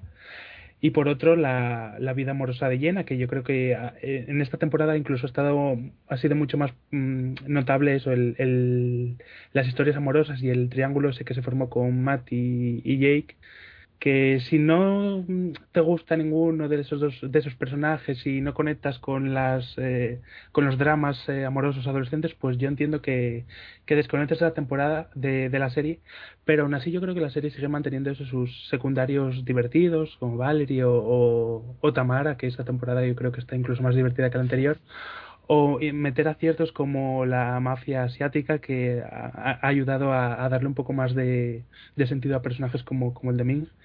Y luego eso, lo único negativo así un poco que le puedo echar a la temporada es eh, lo de la carta que toda la historia de los padres de Jen a mí me parece un poco, no sé, no sé si exagerada, pero sí un poco, no sé, creo que no, no lo llevaron del todo bien, pero bueno, es por sacar algún defectillo por mi parte a la temporada.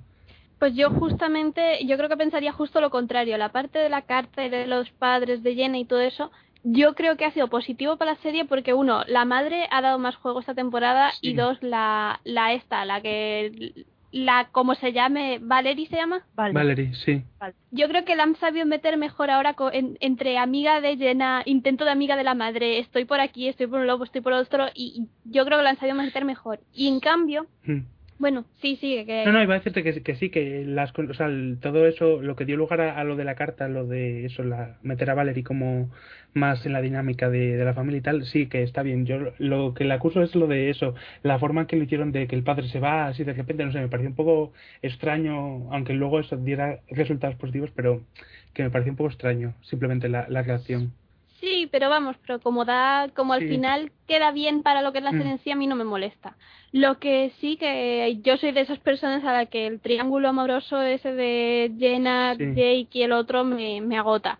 Y entonces toda esa parte que se centraran tantísimo en eso me acabó cansando un montón y en realidad pues hasta estos dos últimos episodios y luego algún momento suelto por ahí porque los secundarios siguen siendo geniales y tiene, sigue teniendo un momento en la serie pero todo ese tiempo que le estaban dedicando a lo mismo, más luego los monólogos estos de la de, de Jenna con la voz en off, que antes yo creo que es que no lo sé, no sé qué, no sé qué es exactamente, pero yo creo que o ahora son más exagerados o ahora los centra más en cualquier Mm, sí, chorrada de sí, lo yo mismo. creo que, es, es lo segundo, sí, que los centra más en, en otra cosa que, que no que ahora sean más. Yo creo que es más o menos lo mismo, o sea, que la primera temporada, pero sí, entiendo eso, la, la manera de enfocarlos, que es lo, lo que los hace más cansinos. Y Sí, no sé, la trama esa, yo creo que ha sido lo que yo espero que, porque en los Mm. últimos capítulos sí que han sabido reorientarla un poco de manera un poco distinta y a mí eso no me molesta. a mí mi problema con esa trama no es tanto la trama en sí como los personajes implicados, porque, a ver, a mí Jenna, vale, tiene sus cosas, pero me cae bien, Matt también tiene sus cosas, pero me cae bien, pero Jake, eh, Jake no sé, es... No tiene ningún tipo de... de- es, un soso, o sea, no tiene... Pero es un pobrecito. Sí, pero para darle tanta importancia, o sea, para tenerlo por ahí de secundario, pues no molesta, pero para darle tanta relevancia a la serie, pues sí que, que se nota, vaya, que no, no tiene el- la misma la misma gracia que, que el resto de personajes y, y queda un poco descompensado todo. Y luego es que además, bueno, yo por mi parte, yo mí me gustaba más llena con Matt, entonces claro, lo veías con, con el otro y es que no había color, o sea, era en plan, no, aquí algo falla. También es un poco eso lo que le quita un poco de interés a, este a esta temporada, porque por lo menos, desde mi punto de vista, eh, es obvio que ella sigue enamorada de Mati. Entonces, me da la sensación de que están jugando conmigo todo el tiempo, porque es como, si, si ya lo sé, o sea, ya sé que va a volver con Mati al final, y eh, pero ella ahí en plan, no, no, porque yo estoy enamorada de Jake, no sé cuánto, y es como que ya sabemos que no, ¿sabes? No le deis más vueltas al tema porque es que al final no va a ser. Pero bueno, total, que hay muchísima gente que ha perdido interés esta temporada por el tema del triángulo amoroso sobre todo, pero yo la verdad es que no. O sea, yo es que no le pido mucho a esta serie. O sea, me entretiene tanto y es tan veraniega y es tan ligera Hmm. que la verdad es que no me planteo en ningún momento, ay, pues la voy a dejar o porque ya no me interesa o lo que sea. No, no, yo mientras siga en este tono yo la seguiré viendo. Lo que pasa es que ahora la eh, MTV la ha renovado para temporada completa. Sí, La ha renovado, o sea, la tercera temporada va a durar más episodios, creo, no sé cuántos eran, pero más. Sí, vein- 20, ¿no? Puede ser, o Veinte, sí. ¿no? por ahí, o, o por ahí, O- o o, sea, 24, temporada sí. completa. Y a lo mejor la emitirá en otoño, me imagino, porque... Igual, sí. sí, igual, o igual empieza a emitirla en, en de esto de, en plan rollo ABC Family en primavera para luego Claro. unir con el las verano. temporadas de la de Family. Sí, un poco así. Elizabeth sigue en su primera temporada, en su episodio veintitantos. A mí, o, o cuando la serie está que protagoniza mm, eh, Melissa y Joey también, que no sé, los episodios, la primera temporada también tenía, no sé si 28 o 30 episodios. Es muy extraño eh, Pero esa bueno, cadena. eh, que vas por el mismo por el mismo camino que la Pero- semana pasada fue el 23, creo. Pero sí que, que lo que lo que intentaba decir Pilar que yo creo que era eso, que igual al ser más episodios pues se pierde un poco más la serie, ¿no? Me preocupan dos cosas. Me preocupa si, que no sabemos todavía, pero si no se emitiera en verano, eh, para mí sería una pérdida, porque a mí me gusta mucho verla en verano. Cuando no tengo la presión de ver otras cosas ni nada, me, me parece muy re- una serie muy refrescante y, y que no sé, que está bien para esta época. Y luego, aparte de eso, que 20 capítulos, ojalá lo sepan llevar bien, pero para el tipo de serie que es, me parece mucho. Y me parece que a lo mejor pueden empezar a estirar y restirar tramas sin que tenga un contenido así gracioso de tramas, yo qué sé, como las que suele tener Aquard, que aunque sean adolescentes o lo que sea, pero le dan un giro así gracioso, que no sean capaces de mantener mucho y se acaben perdiendo en este tipo de cosas. Entonces, yo, a ver, tengo mis reservas hacia esta renovación larga, pero bueno, habrá que esperar para ver. Eh, ¿Te parece, os parece hablar ahora de Wilfred, tú y yo, Chris, así un poco por encima? Que no hay mucho que decir, pero bueno. Vale. Wilfred, segunda temporada de la serie de FX, en la que Elijah Wood y James Gunn, si no me equivoco, eh, hacen la pareja de perro y amo, bueno, perro y vecino de ama de perro, y que tanto me divirtió. con, su, con, con el vecino que con su dueña. Sí, muchísimo más. De hecho, es que con la dueña sale en plan dos escenas. Que tanto me divirtió en la primera temporada y que quizás esta temporada sí que la, me sigue gustando, pero la he visto un poco pues de, de, de por ver, la verdad. Sí, yo mira que yo era fan y que a mí me encantaba y tal, pero es que esta temporada ah, está, no odio los episodios, los veo, pero ya está.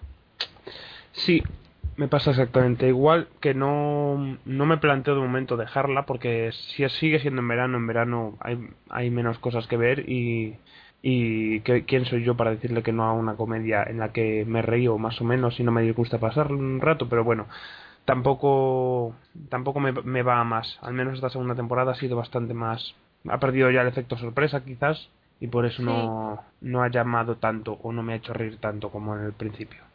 Ya está, yo es que no tengo mucho más que añadir y, y, y mira que me gustaba a mí y que, que estaba obsesionada con esa serie, pero no sé, ahora mismo no tengo mucho más que añadir. Pues dejamos Wilfred y pasamos a otra serie que ha estrenado temporada este año, Disney Channel, que aquí creo que Pilar y yo sí que estamos viendo, que es Gravity Falls, que ya cuando estuvimos hablando de los especiales de verano ya la comenté yo como una serie de animación que hay que ver, aunque tengas prejuicios contra la animación.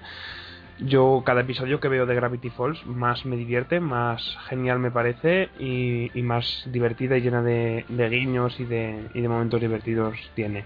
Como en el último no lo he visto, pero tú sí que has visto el episodio número 10, ahora que ha vuelto en septiembre. ¿Y qué tal, Pilar? A mí es que, de- o sea, me gustaba desde el principio, pero bueno, creo que leía a alguien que decía, y yo al principio estaba un poco de acuerdo, que igual el fallo que tenía a veces era que los capítulos fueran de 20 minutos, igual que de, en, o sea, en vez de, de 10 como son los de Phineas y Ferb o de otras series, porque a lo mejor concentrando una sola trama en 10 minutos como que se perdía menos. Pero sin embargo, en los últimos capítulos que he visto no me ha dado para nada esa sensación y se, vamos, se me han pasado en un pis pas y creo que la propia serie está aprendiendo a coger el ritmo ya a sus personajes y a las tramas y, y no sé, como que Son, llevan son muchísimos personajes secundarios que, que funcionan muy bien. Todos los habitantes de, de los alrededores salen poco, pero quedan muy bien marcados como son cada uno y, y, y pueden dar mucho y exprimir mucho y, y pueden dar muchos buenos momentos en el futuro.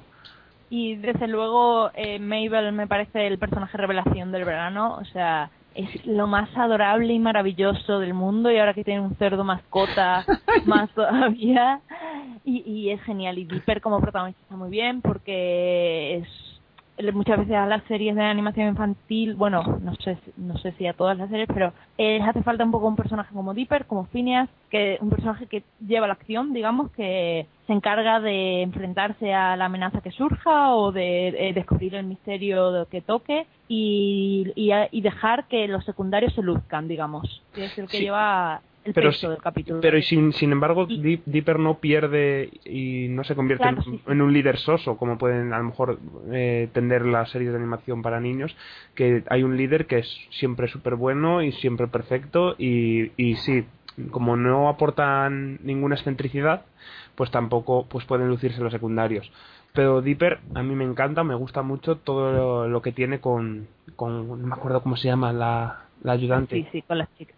Con- Yo tampoco, pero bueno, pues con la, con la ayudante de la que está enamorado, que es mayor que él, todo ese, toda esa dinámica me parece muy divertida y me parece que está muy, muy bien integrada y muy bien hecha, sin hacerse desagradable Dipper, ni hacerse desagradable la otra, ni, y es divertido también como, como el otro chulo amigo que va detrás de, de ella se, in- se integra y compite con un niño que, que es como siete años más pequeño que él. y no pero sé, y luego además de, los, de unos personajes que están muy bien construidos y que son muy divertidos eh, es que las tramas están muy bien. O sea, es que son muy divertidas y tienen es como un poco llevar al extremo la fantasía o ciencia ficción digamos que son sus tramas porque como en Gravity Falls eh, para los que no lo conozcáis la serie pues es un pueblo en el que pasan todo tipo de cosas sobrenaturales, pero todo tipo de todo tipo de cosas. Y entonces pues les puede salir todo tipo de seres o pasar cualquier tipo de cosas. Hay un capítulo sobre viajes en el tiempo. De momento hay un capítulo sobre dobles, hay un capítulo, pero luego también hay muchísimas referencias freaks, hay referencias, no sé, suena Journey, bueno, una versión, hay todo tipo de cosas y, y es, eso tiene puntos bastante freak y, y, y vamos, a mí me está encantando de momento, así que os la recomiendo. Y, y ya por último que la animación o la calidad de la animación y de los diseños de personajes es, es, es, es- me encanta, me encantan todos los diseños de personajes, me parecen chulísimos. Son se hacen agradables a la vista, todo el colorido que tiene la serie y toda la fluidez que, que, que vamos, que tiene la animación se hace muy agradable y se agradece que en un tiempo en el que las series de animación de, en 3D estén tan, tan presentes y que yo no acabo de, de ser especialmente fan de las series de animación en 3D porque se nota que el presupuesto no es el mismo que el que se tiene para una serie que el que se tiene para una película en 3D que entonces sí puedes lucir un, un 3D pero la animación tradicional en, en formato serie, en formato corto, eh, se está perdiendo y a mí me parece muy muy buena en este caso o en el caso de Phineas y Fer o, o de las otras que quedan eh, hay que valorarla y, y apoyarla porque porque sigue teniendo la misma calidad que, que podía tener en, en otros años antiguos aunque- y, y ahora tiene que competir contra la- contra las tres dimensiones que es más difícil. Y ya sabemos como los niños de hoy en día cuando ven algo que no es en 3D o no es como lo que están acostumbrados a ver ya ya les parece como que está muy pasado y bueno, yo creo que de Gravity Falls más, más no vamos a decir, porque Cuando Ya. acabe la temporada hablamos sí. Y, y ahora creo que Chris va a hablar de una serie que debe ser de abogados o de dulces o de qué. de abogados, que es Suits, que en realidad yo creo que la última vez que hablé ya más o menos dije de qué iba la temporada. Y, y tampoco ha pasado mucho más, es decir, ha estado la, esta segunda temporada o lo que llevan de esta segunda temporada, porque me parece que luego sigue en enero o algo así, tampoco estoy muy puesta. O, o en otoño creo que es. O no lo sé, en algún momento del futuro cercano, medio lejano o algo. Eh, es- ha estado muy bien porque lo- si en la primera temporada era simplemente entretenida, en esta a lo mejor han metido un poco más trama dentro del propio bufete con, entre comillas, el villano de la temporada que quiere quitarles el poder a, a estos otros y tal. Y entonces no ha estado nivel de Good Wife, así para que nos entendamos, pero, pero sí que ha estado entretenida. Y entonces no sé, tampoco es que no es una serie de la que se pueda decir mucho más porque si esperas la mejor serie del mundo, pues no. Si esperas algo entretenido, pues cumple de pero cumple, punto. Y está bastante bien para verla. Yo he de reconocer que se ha hablado tanto de Suits este verano que Suits, que sweets son he, caramelos. he dicho Suits. Has dicho sweets. No, no, no, no, he dicho Suits. Está grabado, no hay peleas. En mi mente ha Esto es sonado como Black Suits. Mirror, tercer capítulo. Podemos rebobinar. Bueno, pues que se ha hablado tanto de Suits, Suits esta, eh, este verano que me han dado ganas de verlo. Y, y porque ya es un poco tarde y ya está acabando el verano y estoy más deseando que empiecen las nuevas series más que para ponerme a empezar a una nueva. Pero no descarto que a lo mejor algún día la veo. Porque, no sé, algo entretenido para el verano si decís que lo cumple con creces. Y encima he visto por Tumblr que hay una peli roja muy adorable, pues, pues habrá que darle una oportunidad. Eh, Nacho, ¿Qué? ¿Te apetece hablar de una serie de TNT y la serie que ha salido cuando ha acabado? Sí, me apetece. Que bueno, no, obviamente no voy a decir spoilers ni nada porque solo la comento yo. Pero bueno, todo el que no lo sepa, pues The Closer, después de siete temporadas, ha terminado hace una semana su emisión en TNT con seis episodios extra que, bueno, decidieron hacerse una vez que Kira Sedgwick dijo que, que la séptima iba a ser la última, pues de- decidieron hacer seis, llegaron a un acuerdo para hacer seis episodios más para estirar la serie, ya que, bueno, aún sigue, seguía teniendo mucho éxito en, en audiencia y también, pues, en cuanto a, a nivel creativo, también eh, cumplía de sobra. Y bueno, a mí la recta final me, me ha gustado me ha gustado bastante, ha sido como una prórroga para despedir a, Brenda como se merece, e incluso ha dejado varios momentos que gritan Emmy. Yo bueno, yo de hecho a, a Kira Sedgwick le daba un, un Emmy por casi cualquier episodio, pero bueno, hay un par de momentos que el año que viene no la van a nominar porque ya pasarán de ella desde que le dieron el Emmy, pero merecería estar ahí sin duda. Como pega a punto negro puedo decir que igual el último episodio pasan las cosas un poco de manera acelerada y lo cual sí, sí que es un, poco grave ya que si hacen los seis episodios expresamente para, para despedir y cada serie bien pues que pase todo tan aceleradamente pues me, me chocó, pero bueno, no no empaña para nada que, que ha sido un, un buen episodio final y ya me gustaría eso que todas las series que me gusten terminen de esta forma tan satisfactoria. Y eh, a continuación de, de Closer empezó eh, Major, Major Crimes, que es eh, el spin-off, que en un principio se dijo que iban a diferenciarla un poco de, de- distanciarla de The Closer, lo cual a mí me dio un poco de miedo porque dije, va, yo me gusta The Closer porque es un procedimental distinto que, que entretiene, pero a, la vez pues eso que se distingue del, del resto de procedimentales y me da miedo que cambiarán eso que lo, lo que la hacía distinta. Sin embargo, cuando empieza y ves que eso, que el departamento es el mismo, obviamente, la gente que trabaja en el departamento es prácticamente la misma, solo hay un par de caras nuevas, y hasta los créditos son los mismos, pues dices, coño, estoy viendo de Closer, pero es que claro, estás viendo de Closer, pero falta algo, y ese algo es lo, lo más importante que es Brenda. Entonces, claro, estás en un punto que mm, ves Major Crimes, pero estás pensando en The Closer, entonces la primera sale perdiendo.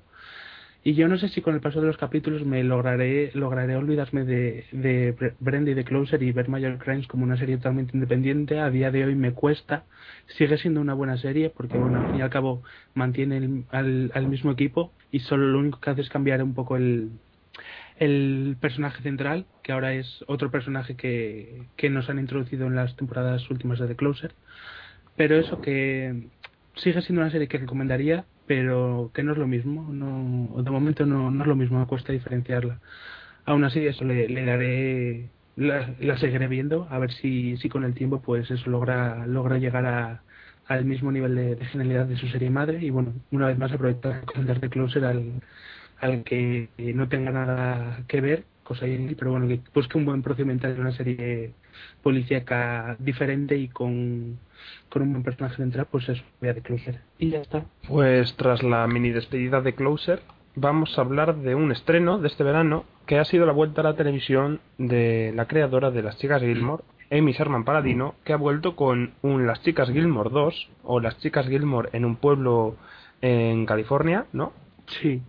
Sí. que es Banheads.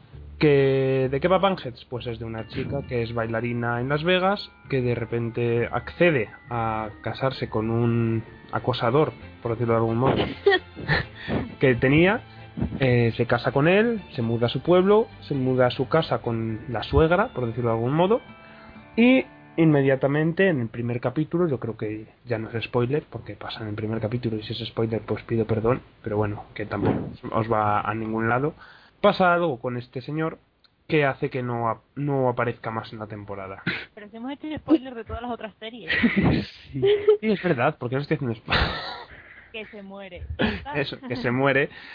Y entonces ella decide cambiar de vida y dejar de estar en Las Vegas y quedarse en ese pueblo con, con todos los habitantes excéntricos que tiene y llevar junto a la abuela una escuela de danza, una escuela de, de ballet en la que conocemos a Boo, a Melanie, a... ¿Cómo se llama el resto? Sasha y Ginny. Sasha y, Gin- y Gina. Ginny, Ginny, Ginny. Y Ginny Ginny, ¿no? Sí, Ginny. que son el apartado adolescente de, de la serie.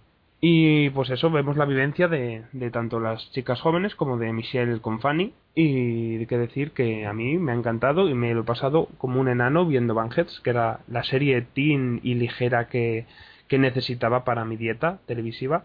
Y todas las referencias que tiene, todos los diálogos a velocidad ultrasónica, eh, tan divertidísimos. Y Michelle, cada vez que habla, yo, yo me río, ¿sabes? Que puede resultar artificial si lo ves, pero bueno, si eres consciente de que vas a ver, vas a ver algo de Amy Sherman Paladino, sabes que los diálogos a velocidad de infarto, con mil referencias y en la- el que todo el mundo tiene una cultura pop eh, por, el, por el nivel encima de lo habitual, pues, pues sabes que vas a ver eso. Y, y lo que más me ha gustado es que ningún personaje me ha caído mal. Ni Boo, Uh. ni... Un poco a veces. En, la, en la, el tramo medio de la temporada se volvió un poco adolescente insoportable. Que yo, Sa- Sasha, no sabía lo que querían hacer con ella al principio, si querían hacer que fuera el bitch del grupo o qué, o simplemente ser una poco es la. Paris del grupo. Sí, luego ya con el tiempo ya me di cuenta de eso, que era un, un poco Paris. A mí, O sea, me no era- me a mí me ha alegrado de Sasa, que yo pensé que iba a ser, lo que decís, iba a ser la mala, la que iba a enfrentarse a Boo y a sus amigas, iba a, re- y me- a- a- vamos a malmeter por detrás, y en verdad no, es una más, es amiga de ellas, es, es totalmente distinta como es Boo, y pero pero es amiga de ellas y me gusta que, que, se, que sea amiga de ellas más que que sea la rival a, a vencer que es lo que se ha, ha estirado tanto en la serie Steam ahora eh, vamos últimamente en tanto en Gossip Girl como supongo que en Pretty Little Liars también hay una especie de rival o al menos los 10 capítulos que vi había como una especie de rival en Principio de Liars no se sabe exactamente lo que hay.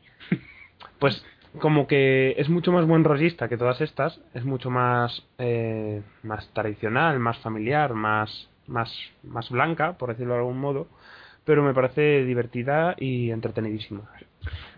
A mí, mi, bueno, sí, yo todos los que has dicho, a mí me, me ha gustado mucho esta primera parte de la temporada y lo único que me sigue, o sea, lo único, el único que le pongo es que, mm, aparte de las protagonistas, los secundarios están un poco, son un poco intermitentes, es decir, no da tiempo a conocerlos del todo y ni a virtuarte a ellos. Y luego encima, como cada semana empezaron a traer a un invitado que resultaba que ya había estado en las chicas Gilmore, pues también esa, esa sensación de que los eh, secundarios están, pero a veces no están, pues mm, me sacaba un poco de, de lo que es la serie. Y luego, como ya comenté la otra vez, como aún no sé dónde está, cómo está distribuido ese pueblo, pues resulta difícil, difícil encariñarme igual que me encariñé con Star Hollow, pero, pero aún hay de eso. Y luego, ah, y otra cosa, el, el, el chico este que nos presentaron, no sé, el segundo o tercer capítulo, que yo pensé que iba a acabar liado con Michelle, que eso, que tampoco volvió a salir más. No sé si sabéis que el de, el de la casa era tan grande. Sí, es que Yo pensé que iba a salir, pero no salió más. Lo peor de todo es el surfero que parecía que iba a liarse con Boo y al final sería con Michelle. Ah, sí, también. También. un poco turbio. Sí. A mí Banhead me ha gustado bastante. La temporada, bueno, lo que ha habido de temporada hasta ahora ha sido poco y me ha parecido bastante fresca para emitirse en verano. Me ha parecido que está bastante bien. Y no sé, yo le he cogido bastante cariño a los personajes. Eh, pero creo que la única pega que le pondría es que yo creo que la propia Michelle Monpaladino no tenía muy claro al principio lo que hablábamos antes de Sasha. Yo creo que le pasa a más personajes que no Sí. tenía muy claro muy bien la personalidad de los, de los personajes, la- cómo se iban a relacionar entre sí. No lo tenía ella muy claro desde el principio porque, eh, por ejemplo, la relación entre Michelle y, mm, y la señora de los Fanny, capítulos, sí. y Fanny, eh, a veces muchísimo, se llevaba muy mal Sí. y al rato o en el siguiente capítulo como que mm, se tenían cariño. Y luego no sé y entre las chicas también un poco al principio parecía como que eh, Fanny Boo como que o sea digo Sasha y Boo se, como que se llevaban mal y las otras eran más como de Sasha. Luego eran más como de Boo. Luego todas se llevaban bien. Pero sin que pasara una cosa que justificara eso no o, o por ejemplo la propia Michelle tan pronto estaba contenta de estar en Paradise como tan pronto no se quería ir Sí. o no sé me ha parecido un poco eso que los personajes al final ya mejor pero Mm. al principio como que le costó definir bien la personalidad de cada uno esa es la única pega que le pondría Y es que creo que lo que le ha pasado es que, y, y a lo mejor eso en concreto no, pero yo creo que sí que tenía algo que ver, que es que la serie yo creo que la temporada se la ha planteado como una temporada larga de veintitantos episodios. ¿Qué pasa? Que todo lo de los veintitantos episodios se tiene que desarrollar en diez, pero no lo ha hecho de, no lo ha hecho de esa manera, entonces, bueno, diez no sé cuántos eran, pero por el estilo. Entonces, por ejemplo, Michelle tenía que haber empezado a dar clases muchísimo antes que cuando lo hace, porque cuando de verdad empieza a estar más o menos centrado todo y empieza a tener sentido que esté relacionándose con el resto de personajes es cuando empieza a dar clases. Pero tarda un montonazo de episodios en ponerse a dar clases. Y eso, si hubieran tardado, si la, si la temporada hubiera tenido veintitantos episodios, habría, habría tenido sentido, pero tal como lo hace es que es justo en el tramo final de la, de la temporada. Entonces, a mí yo creo que en eso ha fallado, pero el problema no es tanto de. es- Es más que nada de las temporadas raras de la, de la ABC Family. Pues sí, tenéis razón. Pero me pasa como me pasa con Newsroom, pero en esto mucho más, que es como... Yo Sí, me pongo a ver... Sí, yo me pongo a ver la serie y, y, y aunque cambien, saben, no, hubo un momento en la mitad de la temporada que lo que decís, no saben muy bien por dónde van a ir la trama o cuál va a ser la, la, la- vamos, el hilo principal que va a seguir o cómo van a llevar las relaciones entre todos. Pero yo, mm, escena por escena, me, me resultaba todo tan divertido que no, que como que no, no, no le daba más importancia, que, que, que quizás es porque no pido más a la serie que, que me tenga 40 minutos entretenido y saque, me saque cuatro risas, cuatro sonrisas y, y no, bueno, no le pido más cosas. Pero que es cierto todo lo que decís. Y, y nada más, más que decir que ¿cuál es vuestra chica favorita de las cuatro? Creo que Melanie. Yo también. Melanie. Sí. Sasha. Yo mientras nadie diga bu, Es verdad, Uh, al principio a mí me gustaba, pero acabó siendo bastante insoportable, con sobre todo con lo del chico este y el, y el hermano. de- Hmm. Se hizo un poco tal. Pobrecita, no está, a, a ver, no, no se portó bien, pero tampoco yo la llamaría insoportable, ¿sabes? a No, mí, a mí es que me cae muy mal, es muy tonta, es muy... ¡Ah! ¡Fuera! yo no pensé que ibas a mal, hablar mucho pero- más mal de Bebu, Chris. Es que ya creo que ya lo... Es que no sé, no, no, no me despierta interés. Es un personaje que quiero fuera de mi vida y de la serie y de todas partes. Fuera. No te queremos. Bueno, pues dejamos... Espera, espera, espera, que quiero hacer otro comentario. Que tengo que hacer ese comentario porque si no, no... si no, no soy yo. Dilo. Que sale Ricky y quiero que la- el, el resto de episodios de la temporada le den alguna línea y, y Ricky también quiere que, que le den alguna línea a, a Ricky. Ricky, el que no lo sepa, es uno de los bailarines de So You Think You Can Dance. Ya Y está. como no vamos a hablar de realities, pues había que meterse yo Can Dance en Por algún lado. supuesto. Yo, de hecho, no sé, eh, eh, yo creo que tú, Chris, has estado pensando cómo mencionar a Dani de Can Dance y no, no sabías, pero dijiste, bueno, pues Ricky, que también está bien. Sí, pero es que el pobre Ricky sale en todos los episodios casi. Bueno, en todos no, pero en unos cuantos y en primer plano también. Bueno, pues ya y que no puedes hablar... Ya que no puedo habla- hablar de una de tus obsesiones, te vamos a dejar que hables de otra obsesión que estás intentando vender a todo el mundo, que es una serie que nadie conoce, que se llama The LA Complex. Y que es una serie que está genial. Yo es que, a ver, no es que esté intentando convencer a todo el mundo, es que haya convencido a alguna gente de que la ve y hay gente que se está enganchando y, y, y, y no se están arrepintiendo porque mola. Es decir, tú ves el argumento, tú ves, y además ya lo recomendé por aquí, yo sigo dando el coñazo a ver. Es el típico argumento de un grupo de actores, cantantes, lo que sea, que quieren conseguir algo en Los Ángeles y, y, y son todos líos de quién se lía con quién, de quién tiene más traumas, de quién no sé qué, pero es que está entretenidísimo, es decir, tú no sabes la cantidad de traumas y de, y, y de tramas que hay en los pocos capítulos que tiene la serie, porque tienen los seis capítulos de la primera temporada y ahora llevan siete u ocho nuevos. Y, por ahí tienes, te conoces los traumas infantiles de todos los personajes. Eh, personajes que ya lo están pasando mal, pero que se pegan otro batacazo, que entonces tocan fondo, pero entonces se pegan otro batacazo, pero entonces pegan otro batacazo, y entonces dejan respirar. Y entonces a mí eso me gusta mucho porque me gusta mucho sufrir con los personajes. Y además eso, sufrir con los personajes no porque los odie, porque de esta serie hay personajes que me gustan mucho y que me caen muy bien. Y yo qué sé, está muy entretenida, engancha todo el mundo tiene que verla, aunque aunque veas el nombre, veas de qué va y digas esto no puede estar bien, mola mucho de verdad. Nadie me hace caso.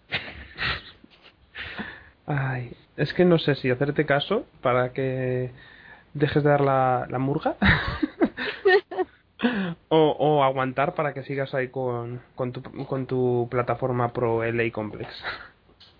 Es que me da mucha pena, nadie la ve. Tú ves la- las audiencias que hace y son como para echarse a llorar. ¿Y la siguen renovando? Es que, a ver, es una cosa. De todos modos, me parece que estas últimas semanas ha ido algo mejor. Lo que pasa que la serie no es de la CW, la, la serie es una serie canadiense y la emite la CW en Estados Unidos. Y ahora yo creo que la están echando antes en Estados Unidos que en Canadá, una cosa muy rara. Pero, y, por eso, como Cosas peores no- se han dado, ¿eh? Sí. No sé. Quiero decir, Pero eso- episodios de The Listener o de Falling Skies creo que han sido emitidos antes en España que en Estados Unidos. No, sí, pero que yo qué sé, que que no sé cómo tienen organizado eso, que la, la están emitiendo así. Entonces, la serie no es de la CW, yo no sé por cuánto cuánto dinero le, le, habrá, le habrá costado a la CW, pero a su manera la promocionan, intentan venderla y tal. Y, y yo qué sé, ¿Cómo te pagan? era yo que me, que me pagaran, que deberían, pero yo le estoy haciendo más publicidad que nadie a eso y eso yo sin cantar. Bueno, y tras la, este momento de publicidad, vamos a, a finalizar ya con un par de series británicas que creo que aquí solo he visto yo, pero bueno, las comentas Sí. un poco por encima, que son The Midnight Beast, que es una serie de 5 más 1 episodios, digo 5 más 1 porque el sexto episodio es un recopilatorio, sí, un recopilatorio al, al capítulo número 6, de, en que trata de un grupo de música británico de tres chavales veintipico que intentan salir un poco adelante y, y en tono comedia pues hacen cada episodio tres, tres canciones así como hacían Flight of the Conchords que básicamente es eso Flight of the Conchords versión británica mucho más sucia mucho más eh, irreverente y mucho más gamberra que Flight of the Conchords, que era mucho más friki, mucho más nerd y con un humor más, más weird, más extraño y, y diferente al de The Midnight Beast. Pero que yo recomiendo muchísimo The Midnight Beast porque yo me he reído un montón en esos cinco capítulos, que las canciones se enganchan una barbaridad y, y no sé, a mí me parece bastante divertida y son cinco capitulillos que no van a más. Y otra serie que me parece muy o bastante divertida, que es muy aterriza como puedas, agárralo como puedas y toda esa saga de Leslie Nielsen antes de que llegaran Scary Movies y demás, que es A Touch of Cloth, que es una serie dividida en tres miniseries de dos episodios que han emitido de momento el primer caso, que es la vida de el detective Cloth y su nueva compañera, eh, Ann Oldman, que ya ahí empiezan los juegos de palabras de Ann Oldman, un señor mayor y, y, bueno, pues todos los chistes malos o buenos, porque yo me reía bastante con ellos, que pueden hacer con ello, eh, los hacen eh, una y mil veces en, en, esos dos episodios. Y es pues eso, la vida de, esos dos policías resolviendo un crimen y con todos los estereotipos de, de series de, de policías o, o, películas de, de crímenes tienes desde un sillón como el que tienen los traficantes de The Wire al principio en la primera escena hasta y chistes y escenas que pueden rozar el mal gusto como podían rozar en su época escenas o momentos de aterriza como puedas que de momento solo se han emitido los dos primeros y no sé cuándo emitirán más pero bueno si te gusta el humor absurdo yo creo que A Touch of Cloth puede ser una una buena opción ya que dura poquillo y, y tiene más gags por minuto que, que una temporada entera de, de Big Bang Theory y creo que con esto hemos acabado, ¿verdad? Bueno, pues vamos al Trimail, ya que creo que lo del off topic se nos queda demasiado largo. Así que ya otro día hablamos de cine.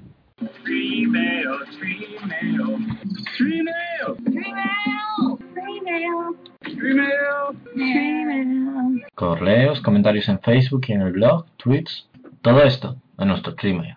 Bien, Trimail. No tenemos a Dani para decir los tweets, pero bueno, los tengo yo por aquí. Así que si queréis escribirnos algún tweet o alguna mención o algún mensaje directo, nos lo podéis escribir a centralperk acabado en D de Dani. De Dani, ya que no, no, ha sido capaz de llegar y de huir y escaparse de su familia, pues pues lo mencionamos en, en esta en esta sección que tanto le gusta a él. Os preguntamos, como dijimos antes, cuáles eran vuestras confesiones seriéfilas y la verdad es que hemos tenido unas cuantas confesiones. Como, como mencionamos, Lipu, Lipu Zaragoza, mencionó que a ella le encantaba Rebelde Way, incluida película, y que se sabía las canciones, que Lobezna dijo que ella también y que jamás se avergonzará de decir que era muy fan de Rebelde Way, aunque fueran otros tiempos. Y, y, por eso también aquí confirmamos tanto Nacho como Pilar como yo que, que ahí estuvimos enganchados a esa serie argentina. Luego tenemos un, un, un, mensaje de Mobius87 que dice que ya que es una confesión, que no, que no se puede decir y que y no nos la ha dicho.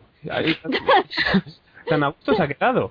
Que no, pueda, que no nos la puede decir y no nos la dice. Pues ya te decimos desde aquí, Mobius, que, que nos los digas. También eh, Paurendón nos dice que se ha bajado todas las canciones que aparecen en todas las temporadas de Friends y en plan pues pues está bien no está mal eso tampoco hay que avergonzarse de, de escuchar la música que son Friends y también nos dice el señor Finch que, que le encantó The Cape y que no era tan mala como decía y Six Seasons and a Movie a lo que en Virodale nos ha dicho que a, Len, a Leonard le gusta ese post que es un bot muy gracioso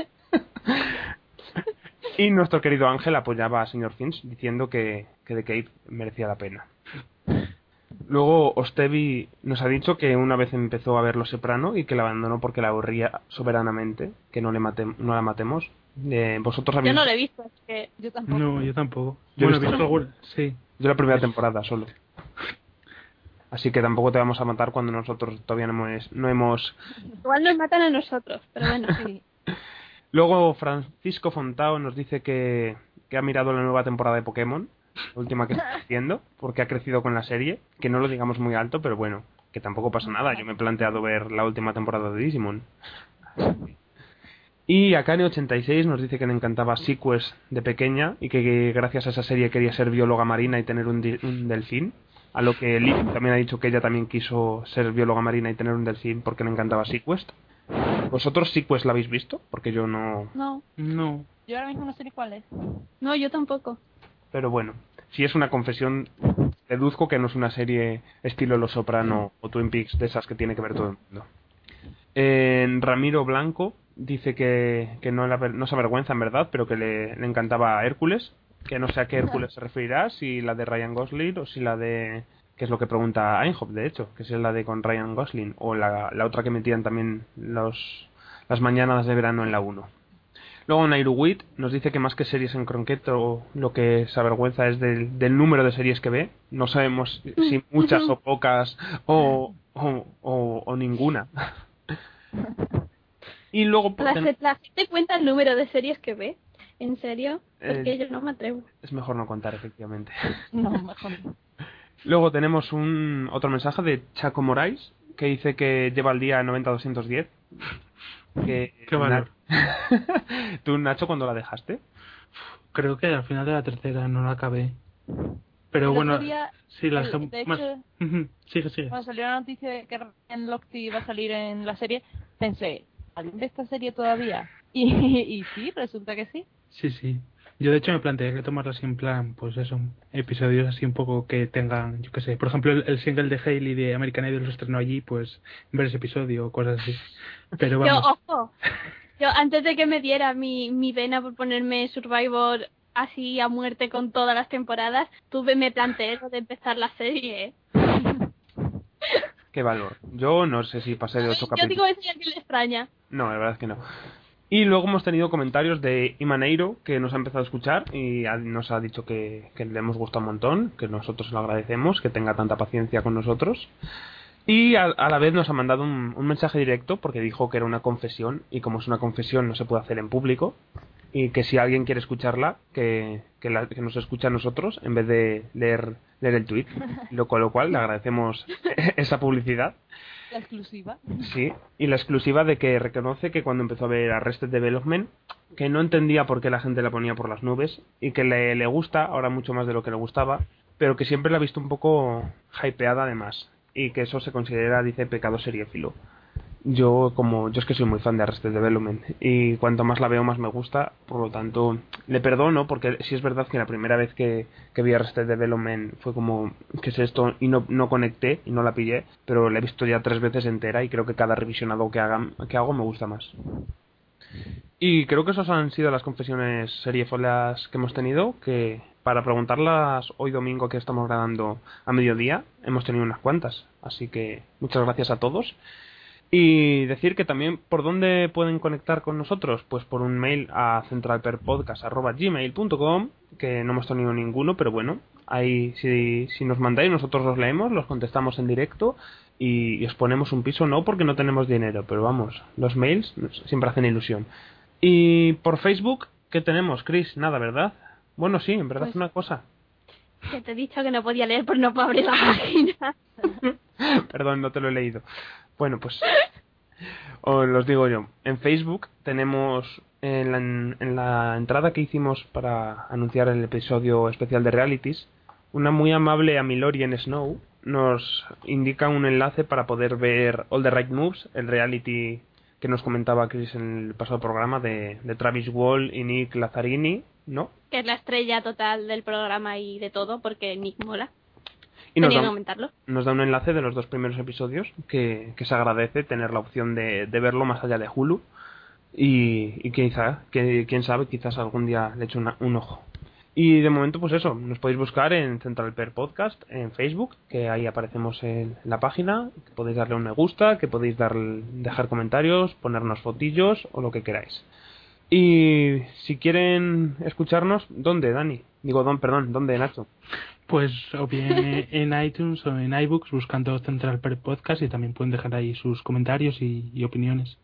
Y bueno, Pilar, ya que eres- estás estrenado hoy, ¿te apetece hacer a ti la pregunta para el próximo programa?